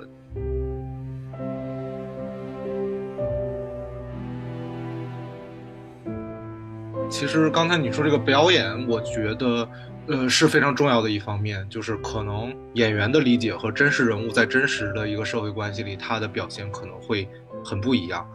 但是还有一点，就是我我一直是这么觉得的，就是在这个就是这个具体的这个事件里，这个演员他接受到的信息导致了他可能会觉得他应该有这样的反应，但是他接受到的只是这个家庭在一个很特殊的一个时期的一个横断面。他其他的方面的信息都是通过打电话或者其他方面去去了解的，但是作为真实的这个这个表姐来说，她对这个家庭的理解，她对她父亲的理解，和她对自己这个成长经历，还有她后期的这个选择的理解，可能就完全不是这个演员能理解的。而演员在这个过年，尤其是他本身实际的这个时间线也是在过年，也是姥姥去世，演员又这么敬业和入戏的时候。他的情绪又那么充沛，他这样的一个反应，我觉得是可能说从我们看电影的角度讲，还蛮合理的。但是丽丽她这么多年对这个家庭的了解，而她的这个反应，从观众的角度讲，又觉得我是不是丽丽太冷漠？就是恰恰这种真实的这种冷漠和和这个演出来的情感的这个充沛的这种矛盾，其实让我觉得这个电影还挺有意思的。这在这块。哎，我挺想问问王导一个问题的，问问专业人士，就是这种纪录片里到底镜头对他所记录的这个人他的影响，一个是就是及时的，就是说对这个对这个镜头里面他的这个表现上的这个影响，一个是拍这个戏本身，然后对这个被拍的这个人或者群体他之后的这个影响，专业领域会怎么看呢？因为。就是包括去年那个纪录片，那个是呃蜂蜜之地是吧？它本身也产生了一个是对被拍的那个女的的呃表演的那个程度，还有后来对她家里生活的这个影响，就是也有挺多的讨论的嘛。但是这块我其实就是一直想不太通，因为我们其实也可以预见到这个电影这么多的讨论对这个丽丽这个真的这个表姐她在社会上的形成的一种压力。我觉得我很难想象，如果是我的话，承受这种压力。但是，一方面我又想，他可能，嗯，就是他同意这个电影播出了，以这样的形剪辑的方式播出了。因为我相信大鹏应该是在他家里都有过提前的呃给家人去看啊什么的，征得他们的同意的。那他他做出这样选择，又承受这样的压力，他就是专业上一般怎么看这方面对对于他们的影响和介入呢？我这个就有点儿，我就想不明白，因为因为这种模式的那个介入是一定产生影响的。对，摄像头出现，摄像头出现会影响光子的路径。对对呀，我是 觉得吧，就是。嗯，我自己是觉得，就是这个问题就就让我有点困惑。就是从专业上来讲，怎么看待这个事儿？我觉得这个事儿就跟专业没有关系。嗯，就是难道你说，比如说咱们今天不是拍拍纪录片儿，就是拍一个故事片儿，那这个演员他天天演一个坏蛋。就就就发生过这种事儿吧，这这演员演一个坏蛋，比如说容嬷嬷什么的，对吧？嗯，他就是他就是走到菜市场里，他就会被人被人骂。你说这这事儿属不属于专业领域的事儿？他他其实不属，确实不是。他他对对对，所以我我是觉得这种事情没必要去管。然后另外就是摄像机它记录的那个东西，我觉得吧，就是你不管记不纪录片儿。演员演不演员也好，就是只要那个摄像机摆在那儿了，他就一定不是真实的他。就是他哪怕就是有很多导演就说，那那我面对一些非专业演员，我给你这个在这架个摄影机，架他个三三个月两个月，让你熟悉这个摄影机，其实没有用。他他熟悉熟悉的是什么呢？就是说我在这个摄影机前。我可以，我可以更加自由的来行动，但是我不相信有一个人面对摄影机，他是会表现真实的那个那个自我的，尤其是非非专业演员。所以就是那个摄影机一对着他，他整个的情绪一定和他真实的状态不一样，无论是他想把自己美化也好，还是怎么样也好。就有不同的人啊，就是有的人就是见到摄影机以后，他就变得更兴奋，那他的反应会会会会会变得更大。呃，因为我没有看这个这个影片啊，就是所以我也举不出来里面什么例子。就是有的人就是你看他平时呢是一很正常的人，但是呢，摄影机一架吧，你就会觉得他这个人变得话多了，然后他整个性格好像都都。都更活泼起来，他就是那种表现表现型的人格。在这种情况下，对对对，你说别说摄影机了，这话筒我现在我都觉得我有点不正常。对对对对对，就是所以就是在这种情况下，一个人很有可能就是做出就是比他真实的自我反应更大，或者就是对抗更激烈的这么一个行为。所以，但这件事情，我觉得就是其实也是没办法的办法。这这这就是薛定谔，就是你你只要一你只要一观察他，他他他他就他就换了一个状态，他就不能被观察，真实的他你就观察不到。嗯，对，这就是为什么好多好多那个纪录片导演特别喜欢拍动物，因为很多动物它它它动物它没有它自我的那个认知，它没有自我认知，它它其实它不运镜头是吧？哎，对，它反而它可以无视那个镜头。而且这个动物没有那种观者和被观测者的这个联想。不过 AI 是不是？我记得前一段看过一一篇文章，说的就是说这个蚂蚁在这个实验观察当中表现出来状态和和自然当中还还不一样。我记得好像 AI 分享的一个文章吧。那是他养蚂蚁养出了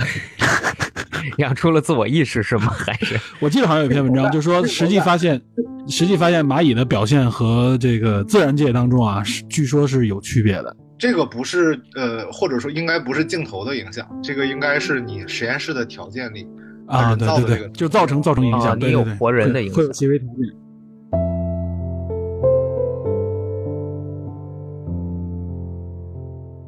反正我觉得就是说，这部电影啊，它呈现出来这个内容啊，我不觉得它会就像有些人说的，说会影响中国影史。我觉得记录一笔肯定会有，但是它不会影响，或者说是怎么说？它不是一种会创造某种新的流派，或者说是创造某种新的、创造出某种新的表现形式。我觉得它达不到这个状态，它就是一个偶然的一个拼接嘛。说吉祥如意能影史影响影史的，是不是只有 AI？不是，我看这观点好像只是很多人在说 AI 可能觉得 AI 可能觉得《山海情》也能 也能影响影史。对呀，我们老盘锦，老盘锦也得占据一席之地，是吧？赘婿，对对对，赘婿，哇塞！对，反正我我反正看了这个以后，哎呀，强烈推荐嘛！我看了以后，我感觉就是说，因为它不是一个艺术创编排好的艺术创作，它就是一个发现。我觉得大鹏有这个发现能力，但他没有这个这个创造能力。我是觉得啊，就是真创造出来，这个太难了，你知道吧？刚刚我那个，刚我在开会，但是我听到志勇刚才说那个，我觉得他吧。比那种影像实验就是有一点不一样的，就是影像实验它是设计出来的，其实对对，但是这个事儿，这个事儿吧，它真的就是天时地利人和，就就真的就是碰撞上了这么一个影像实验，对对对对对，这挺有意思的。但是那个影片质量，我我我不知道，就是，但是那个我觉得确实挺有意思的。然后我觉得这这这也是现在中国。电影界少有的就是咱们不按那个社会主义现实主义的叙事思路来来拍的这么一个一个一一个一个思路，我觉得是是挺值得鼓励的，确实挺值得鼓励。对，哎呀，我觉得这个就别鼓励了，他这个天时地利人和，你还能说是他是聊一下家里边的？你要但凡不死个真人，这个片儿都不能聊。咱说鼓励没有用，市场不鼓励，就票房这个样子。等于没有用了，对。哎，大家都是李焕英，尤其对比李焕英。哎，李焕英已经五十五十亿，应该已经票房第二了吧？看看能不能超越《战狼》了就。对，我跟你说，这个片儿真的，我觉得就是你看那个影影史上面这些票房，往从上往下数，就没一部能看的。你们现在你说是中国中国影史哎哎，这个这一点 AI 不服，AI 人家挺喜欢那个那个《流浪地球》的。对，不是 AI 不是 AI 不是喜欢那什么吗？那个东北一家不是什么东北一家，那个什么嘛，乡村爱情故事嘛。乡村爱情啊，嗨，对啊，乡村爱情故事不给票房，没上票房吗？但影响力颇高，在。我还真没看过这个片儿。那 AI 给他们介绍介绍范德彪《奇人奇事》。那是另一个了，范德彪不都马大帅了吗？那都啥时候了？马大帅，呃，电视剧史第一，没得商量。那是啥？在在我们《我爱我家》拍，马大帅也有一二三。这么说吧，这么说吧，呃。马大帅的一一和三是影史前二，不，那个电视剧史前二，中国电视剧史前二，这么强啊！哇，你这范畴什么什么范畴了？你这个超强！我老三国还没说话呢，你你你还是歇会儿吧，好吗？西游记还没说啥呢，是吧？西游记第三还没说啥呢？皮特的一一五六六呢？皮特不应该一五六六就上线了吗？我这跟他那不是，我那属于我那个属于这个文史范围的，他这个属于社会现实来的，知道吗？这个不要不要调侃我的这个个人品味啊！不要低歧视啊！我我也觉得，我我真的觉得就是就是，我觉得瑞泰，你不要老用那种很调侃、很那个那个嘲讽的语气去看李焕英这种电影，就是它其实是一种风格，就是就是我这个戏剧写出来为什么？就是我为了让你哭，让你笑，哎，我所有的人物都都很像，每一个节骨点，它是那种很古典的那种那种社会主义的那种那种戏剧，对对对，它是社会主义社会这个文化里面一个一个一个一个一个社会主义，它其实是我我我我哎，真的是社会主义戏剧，真的有这么个东西的，对啊。我我重是那个我我其实我还是说压力是黑压力斯姆斯，这这真的真的有这么个东西，前苏联的那一派。瑞泰，我们适当的给你剪辑一下，不然你这个到时候让你认罪了。他呀，我觉得他不是一种说，他不是一种这个，我觉得不是一种审美高低的东西，而是一种就是类型流派或者是品味的问题，就是说你好这一口，他好那口的问题。就是现在绝大多数的中国市场的观众是喜欢那个这个黑暗黑暗这个斯，但是就是你们是你们这一这一群人啊是走姿态，你们你们哎口味啊，你们王导，咱们回回 clubhouse 来继续研究研究国家社会主义的新 新时代的可能性。我觉得。我觉得至至少至少 AI 不是小本小雅吧？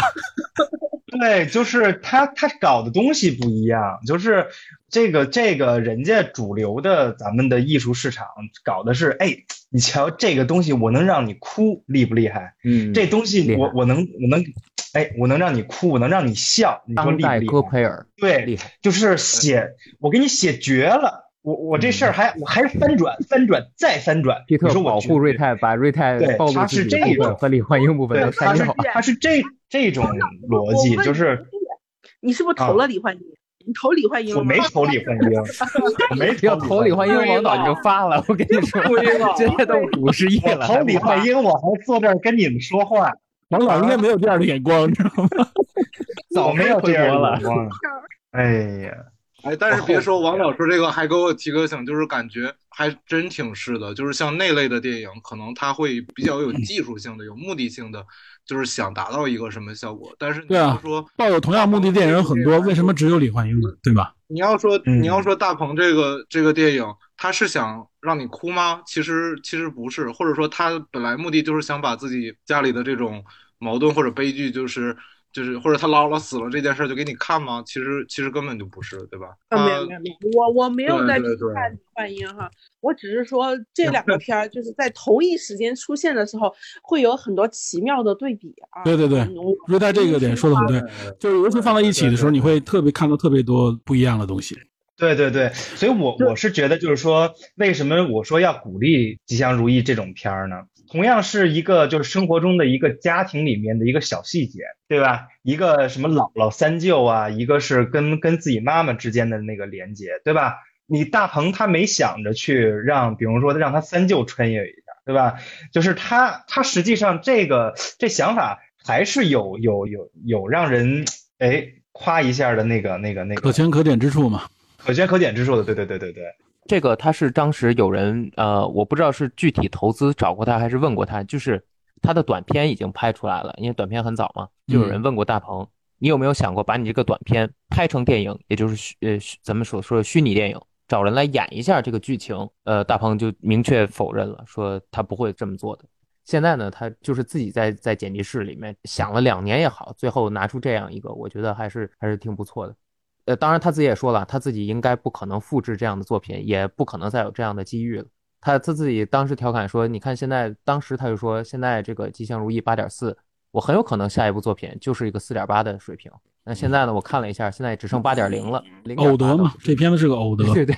所所以他自己也也自己清楚自己的实力在哪。反正我是听了 AI 这个强烈的推荐，我才去看这个片子嘛。但是我退给我了是吧？不是，就我当时一直以为它是一个 有点类似于，就是有很多东北的那个乡情的那种感觉。有思乡那种感觉，后来一看啊，完完全不是这样，所以给我的这个观感就又很特别，知道吧？是是是是，如果不是 AI，其实你这个感觉是很多人在说的，就是看了这个电影以后有一种很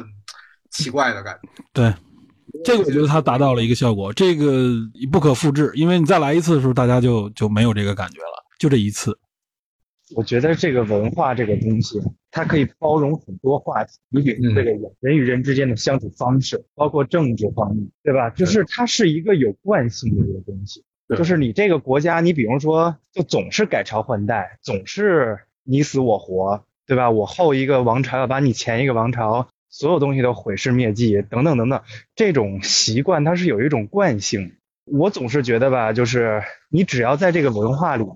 它背后那个人物关系和那个逻辑基本上是千年不变的，就是你甭管是哪个国，中国也好，日本也好，嗯，你包括缅甸其实我其实我我的想法可能有点有点相反，就是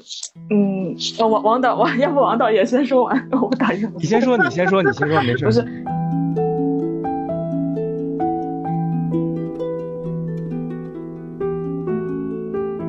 我是想说的是，像我是一个从小我小的时候在东北长大，但其实我我们家已经不是一个很传统的土生土长的那种状态。我们家祖辈就开始就是到处迁徙，然后基本全都是移民这样。然后其实东北整体来讲，它的宗族观念已经是比较轻的了。跟南方很多很多省市相比，然后可能我们家对比来说就是更加的淡，就是就是家族之间的关系，呃，没有没有那么紧密。然后，嗯，怎么说呢？包括像像现在我我到这个年纪，我观察我的祖辈，我观察我的父母，然后他们的。呃，一些规划或者是他们生活的一些状态，然后我我反而觉得，呃，因为再怎么说，嗯，你就算是说中国的文化传承到现在，再怎么说，我们现在也是在过一个现代生活，我们跟国际上融合的更加紧密，然后我我们都是怎么讲，就是一个快节奏的一个生活状态。那其实老了之后怎么养老，呃，我觉得跟以前，尤其是城市里面，就已经跟以前大不相同了。然后其实我我想说的是，就是听之前讨论的内容，我就觉得原来像中国的一些传统的家族的这种生活，大家好像从出生到死亡都没有真的为自己而活，你做的所有事情都是为了别人。你在长大的过程中，你是为了满足父母，然后你在成年的时候，你又要照顾孩子，又要照顾老人，然后你老了之后呢，呃，你终于是被养的一个，但是你你其实也要照顾到整个家族，就是大家。可能并没有一个自我突出出来，但是我就觉得，就是至少，嗯，呃，现在的城市里面的一些变化，就是可能越来越多的现在五六十岁的，呃，慢慢变老的人，他们是有一个自我的状态在在里面，就包括，呃，最近出名的那个阿姨，五十岁的阿姨叫，哎呀，叫什么？哪个？我忘了叫什么名字，就是她，她自己开车从从家里出来，然后全国到处跑。然后我看她最近她接到了一个广告，她在代言一个服装品牌，就可以可以靠自媒体去养活自己，然后过自己想，就是她她是说她一辈子都在为家里操劳，然后她丈夫又对她不是很好，呃，所以她就觉得我不干了，我要自己出来。然后她旅途当中啊，其实也有点像无意之地哦，就是，但但是他呃怎么他的家庭条件并没有特别好。当然不会像无意之地那么惨，就是什么下岗之类的。但是，嗯，但是他他就在旅途当中省吃俭用，然后也是睡在车里，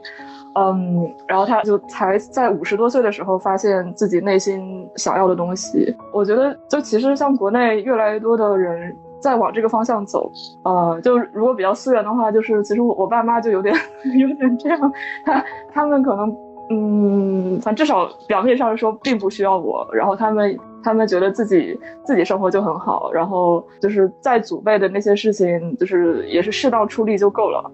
每个人应该有自己的想法，然后当然外人就是他，如果他需要其他人帮忙，那是呃可以去帮。但是如果他自己想想怎么做，就算是很作死的行为，那你其实你你也没有办法去去改变他什么，然后那就自己过自己的就好了。我我我觉得就是嗯，像养老的问题，我觉得就所以我觉得就是以后的很多的养老。自主权毕竟还在老人自己身上，然后而不是说像以前传统的家庭，就是老人老了之后就儿女全权负责。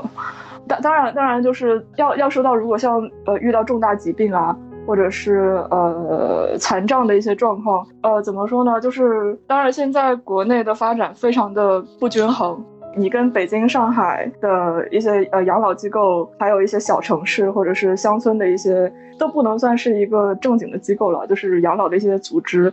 呃，当然是没有办法比较的。但是我只能说，就是现在一个一个方向，就是养老院它不只是说提供吃穿，然后或者医疗，然后现在其实也慢慢的在一点点的去做。呃，精神就是精神上面的精神文明建设，因为我我我有看到，就上海上海的虹口区的个呃，它不是养老院，但是也是一个类似社区敬老中心，然后他们最近在做的就是请了一个就是做游戏的一个设呃。也叫设计师吧，就是他，他不是那种绘画的设计，他是整个游戏架构的设计，呃，然后请他们来，呃，来来做一些小游戏给老人们。他们那些呃老人都是认知功能障碍的，就比如说呃老年痴呆啊，呃，还有一些其他的，呃，就是他的意识会有一些障碍的一些一些老人，教他们怎么玩游戏，然后教他们玩新的游戏，然后去锻炼他们的大脑啊，然后包括一些呃肢体上的运动。就是让老人学会不只有打麻将，不只有下围棋，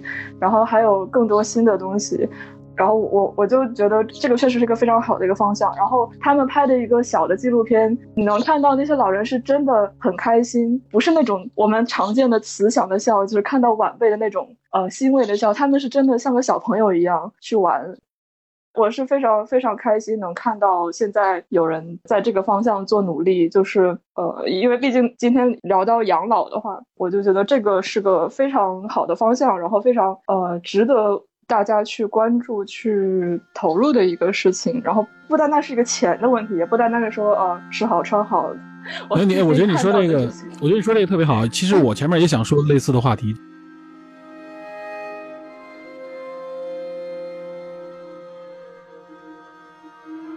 其实《吉祥如意》里边啊，它展现出来中国农村的这个这个社会状态或者说文化状态啊，它是由这种我们的社会结构、农村式的生活结构所所造成的。它就是这个社会里面充满的是一个孤立的家庭小群体，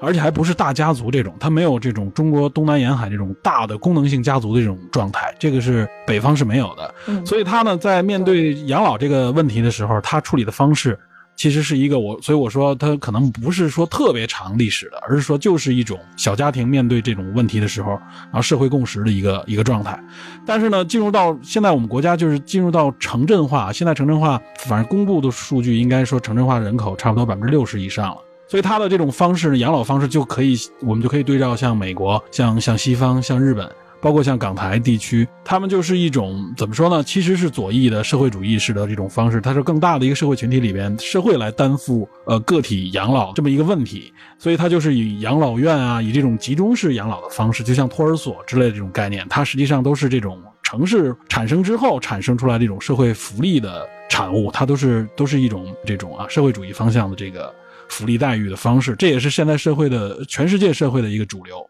然后呢，在这种基础之上，然后它会衍生出来，就像你刚才说的，我觉得说的好，就是它在这个基础上，它不是简单的就是只管吃喝喝，而是说它在这里边就增加了更多的呃精神方面的或心理方面的这个服务。然后我们其实只要这个社会结构，就是我们的经济基础结构。只要一发生转变，我认为一两代人，也就一代人就会立刻转向这种方式。就像 Lara 的父母面对的这个问题，我相信我们我们想面现在面对的问题，更多的就是在考虑养老院啊，或者这种旅游养老啊，或者说是这种养老社区啊，然后也很多就像国外那种方式，定期的国际旅游啊，由这种保险公司也好，或者大的这种群体性的这种养老模式，也只能用这种方式。然后就是肩负这个养老重要责任的，可能就从家庭这个群体里开始向外展开。然后个体呢，更多的承担的是情感方面的这个责任了。呃，咱们国家的这个乡村的这种生活方式，如果还是现在这种状态的话，它就还是这种像吉祥如意的这种状态，它离不开。哪怕说它只有一两个孩子，可能也会是差不多这样的形式。但一旦进入到城镇化这个生活以后，那么就是集体的养老啊，就就慢慢会变得主流。大鹏这个展现出来的他的这个电影的价值，也是有一些特殊时代的特殊文化背景下的一个呈现。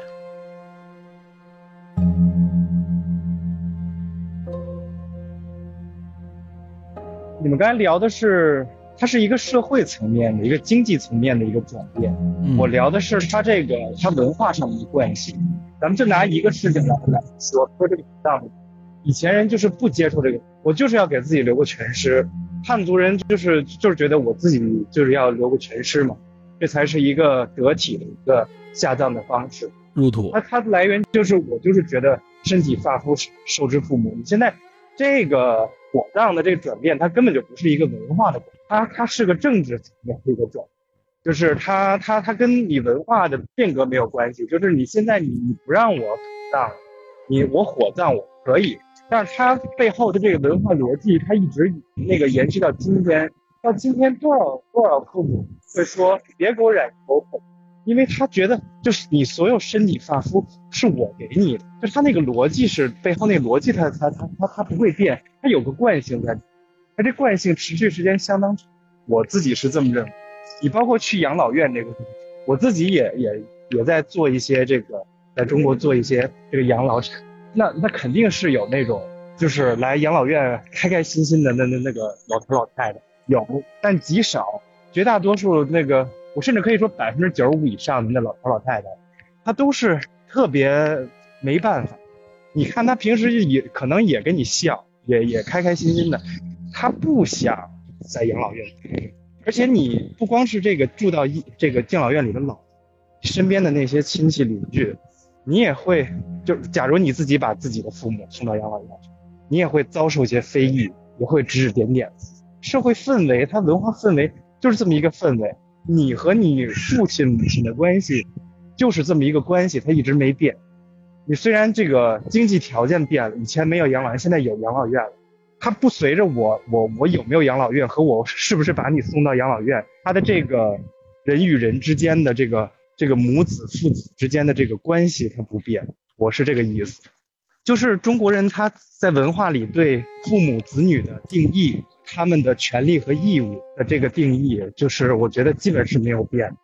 对，这肯定是不会变的。就就是你你虽然把他送到一个很好的养老院，但是呃，很多老人会有被抛弃感，然后外人也会指指点点说你为什么不好好养你的爸妈？就确实确实会这样。《无依之地》里边不是展现也是希望很多人都希望他回到一个家里面嘛，有个有个 house。嗯。不过确实会非常焦虑，不一样，因为像《无意之地》，他虽然我还没看这个电影，但他说的那个不太一样，嗯，不太情况完全不一样，不一样，不一样。因为美国他这个买房和他这个不管买房和租房和他收入的这个关系，其实是嗯嗯，就有点像现在国内这个大城市的这个关系，就类似你不管说房奴也好，还是什么也好，就或者说买得起房住不起房的这种情况，其实那个是很大程度。有这个影响，我突然想起来，那个就是周星驰那个《武状元苏乞儿》里边，后来那个皇上不是问他说，意思给我个面子呗，你帮派这么大，那个你你别整那么凶。然后周星驰说，你这个丐帮这个这个人数多不多，不取决于我，取决于你。但是其实我觉得这个是，就像王导说的是，可能跟我跟我们那个社会有关系，是因为不是是因为。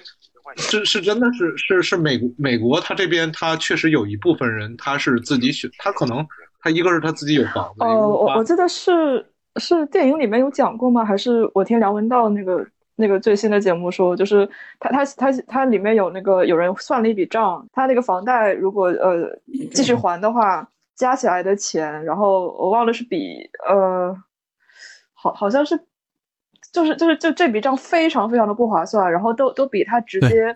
直接把房子扔了都还不划算。他是在最高价的时候买的嘛？对，所以所所以所以有些人就直接房子就不要了，他就房贷也不还了，然后国内也有很多这种情况。对，爱爱怎么收这个房子都无所谓，然后他直接就开车跑了，因为因为他再还这笔钱继续还的话，他基本上这个辈子就就陷在这个房子里了，所以所以他们很多人就就只能这样选择，就其实也。你说是完全个人选择吧？这其实也是被迫，受经济影响。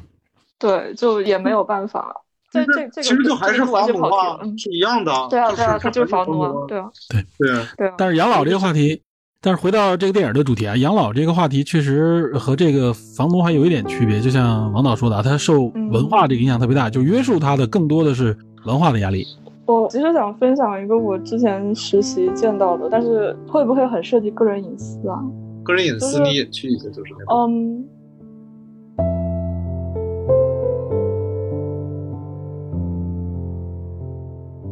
我当时看到之后，我就对未来非常的焦虑，就是想我爸妈老了怎么办？我老了怎么办？就是呃，我之前是在一个就社区医院跟了一段时间，然后呃，上海的社区医院。基本上等于半个养老院和临终关怀中心，就是基本上是他收的最多的就是癌症晚期，然后什么血管性痴呆，然后导致的呃全瘫、什么半瘫，然后就呃还有什么帕金森晚期啊之类的，就是基本上都是不太能动的，生活不能自理的。然后有一天是一位老太太，然后她已经病危了，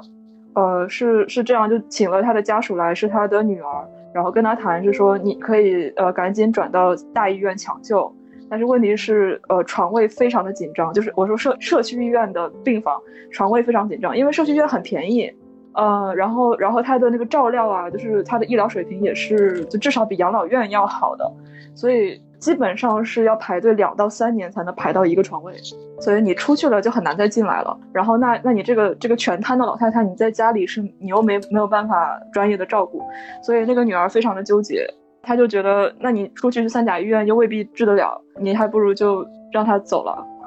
但是那个医生就就觉得还有救，就是也不是说完全没得救。我忘了是心衰还是什么，就医生是比较建议说你赶紧联系大医院，然后那那个女儿就哭了，呃，那个老太太好像八十多快九十多岁，然后那个女儿其实已经有白头发了，也五六十岁了，然后她就哭了，说她家里她的儿子早逝，然后她的老公呢现在是脑梗瘫在家里，然后她还有个病重的婆婆在另外一家医院。然后他还有个老爸，就是也脑子不清醒，在家里他还要照顾。然后现在他妈这样，全都是他一个人干，他已经完全撑不下去了。他妈如果走的话，他反而会轻松一点。然后就让他走吧。最后就我们主任也都也都没法说什么，就只能签各种的同意书。我我其实看得很难过，就是他的母亲，因为也没有什么带呼吸机的必要了嘛，然后就也带了一个就是基本的呃心电监护在床上，然后就你就看到那个心跳跳得很慢很慢，他女儿就在床边就那么看着，等着他去世，就是这种情况就跟我说的，有的地方的农村其实就是这样一个局面，就是大家实际上是在这个边缘，没办法了，只能等一等了。对，然后我就很容易难过，然后就感觉非常的焦虑，就怎么办呢？如果遇到这种情况，真的没有办法。皮特得多给自己想想这个问题。哇塞，闺女闺女也不在身边儿。拉尔这么一说，直接哇塞就一拳打在了胸口啊！就是我估计大部分人都故意都跟我这状态，就是不想，知道吧？不去想这些，要想这些，哎呀。对，我觉得拉尔你不要太焦虑了，所有东西都是。不要去想，然然后简单一点就是说，你做一些经济方面的一些积累。对，就是就除了存钱，我就真的身体真的太重要了。身体，然后投投资。怎么说呢？就是你说小病其实也都 OK，就是没有关系。但是呃，但凡是能让你失去呃失能的，嗯，就真的是残障、毁灭，算是毁灭性的打击。就是你，所以这就一下又扯回到这个社会福利方面的问题了。哎，对了，国内有那个什么赡养老人啊，有退税，你们知道吗？这两年开始，你们报个税的时候是可以去。那看来皮特是收到这个退退款部分了，应该是。没没没，我我也是刚刚赡养自己，然后退 退给自己钱。他不是退退给自己，他不是退税啊，咱们国内还没有退税，他只是做一些这个减免。对他做一些减免，有一个基数两千吧，好像赡养。赡养老人的话，像这个电影里边这种情况，他们呃就是几家人一起养的话，反正就是平摊有一个二两千的这个额度，这额度只是说是税费减免，还不是退给你啊，就是说从你的个个税里边按照这个往下去减，但也会起到一定作用。这也是怎么说积极的一面吧，社会去关注这些，关政府关注这些，开始给赡养老人，然后还有呃房贷、房租，还有这个赡养子女都有这方面的退税。所以拉这个啊，加油，赶紧结婚，养孩子，又养老，然后还有退税，哇塞，太太好了！哇塞，两千块耶！而且这只是一项，其他几项还有，这加在一起，哇，个税的话能帮你减个五六千，可能。哇塞！天哪，我我我我来 我来靠这个税活着吗？那是什么样的人家呀？天哪，我我不啃老了，我就啃这个退的税就行了。他不是退税，他只是给你减免。比如说你的咱们起征点不是五千吗？个个税起征点，如果加上这个的话，你起征点可能就会上升到，可能如果多的话就一万都有可能，知道吧？哎呦，能给你真正收益的话，每个月能给你省个几百块、上千，有可能多的话。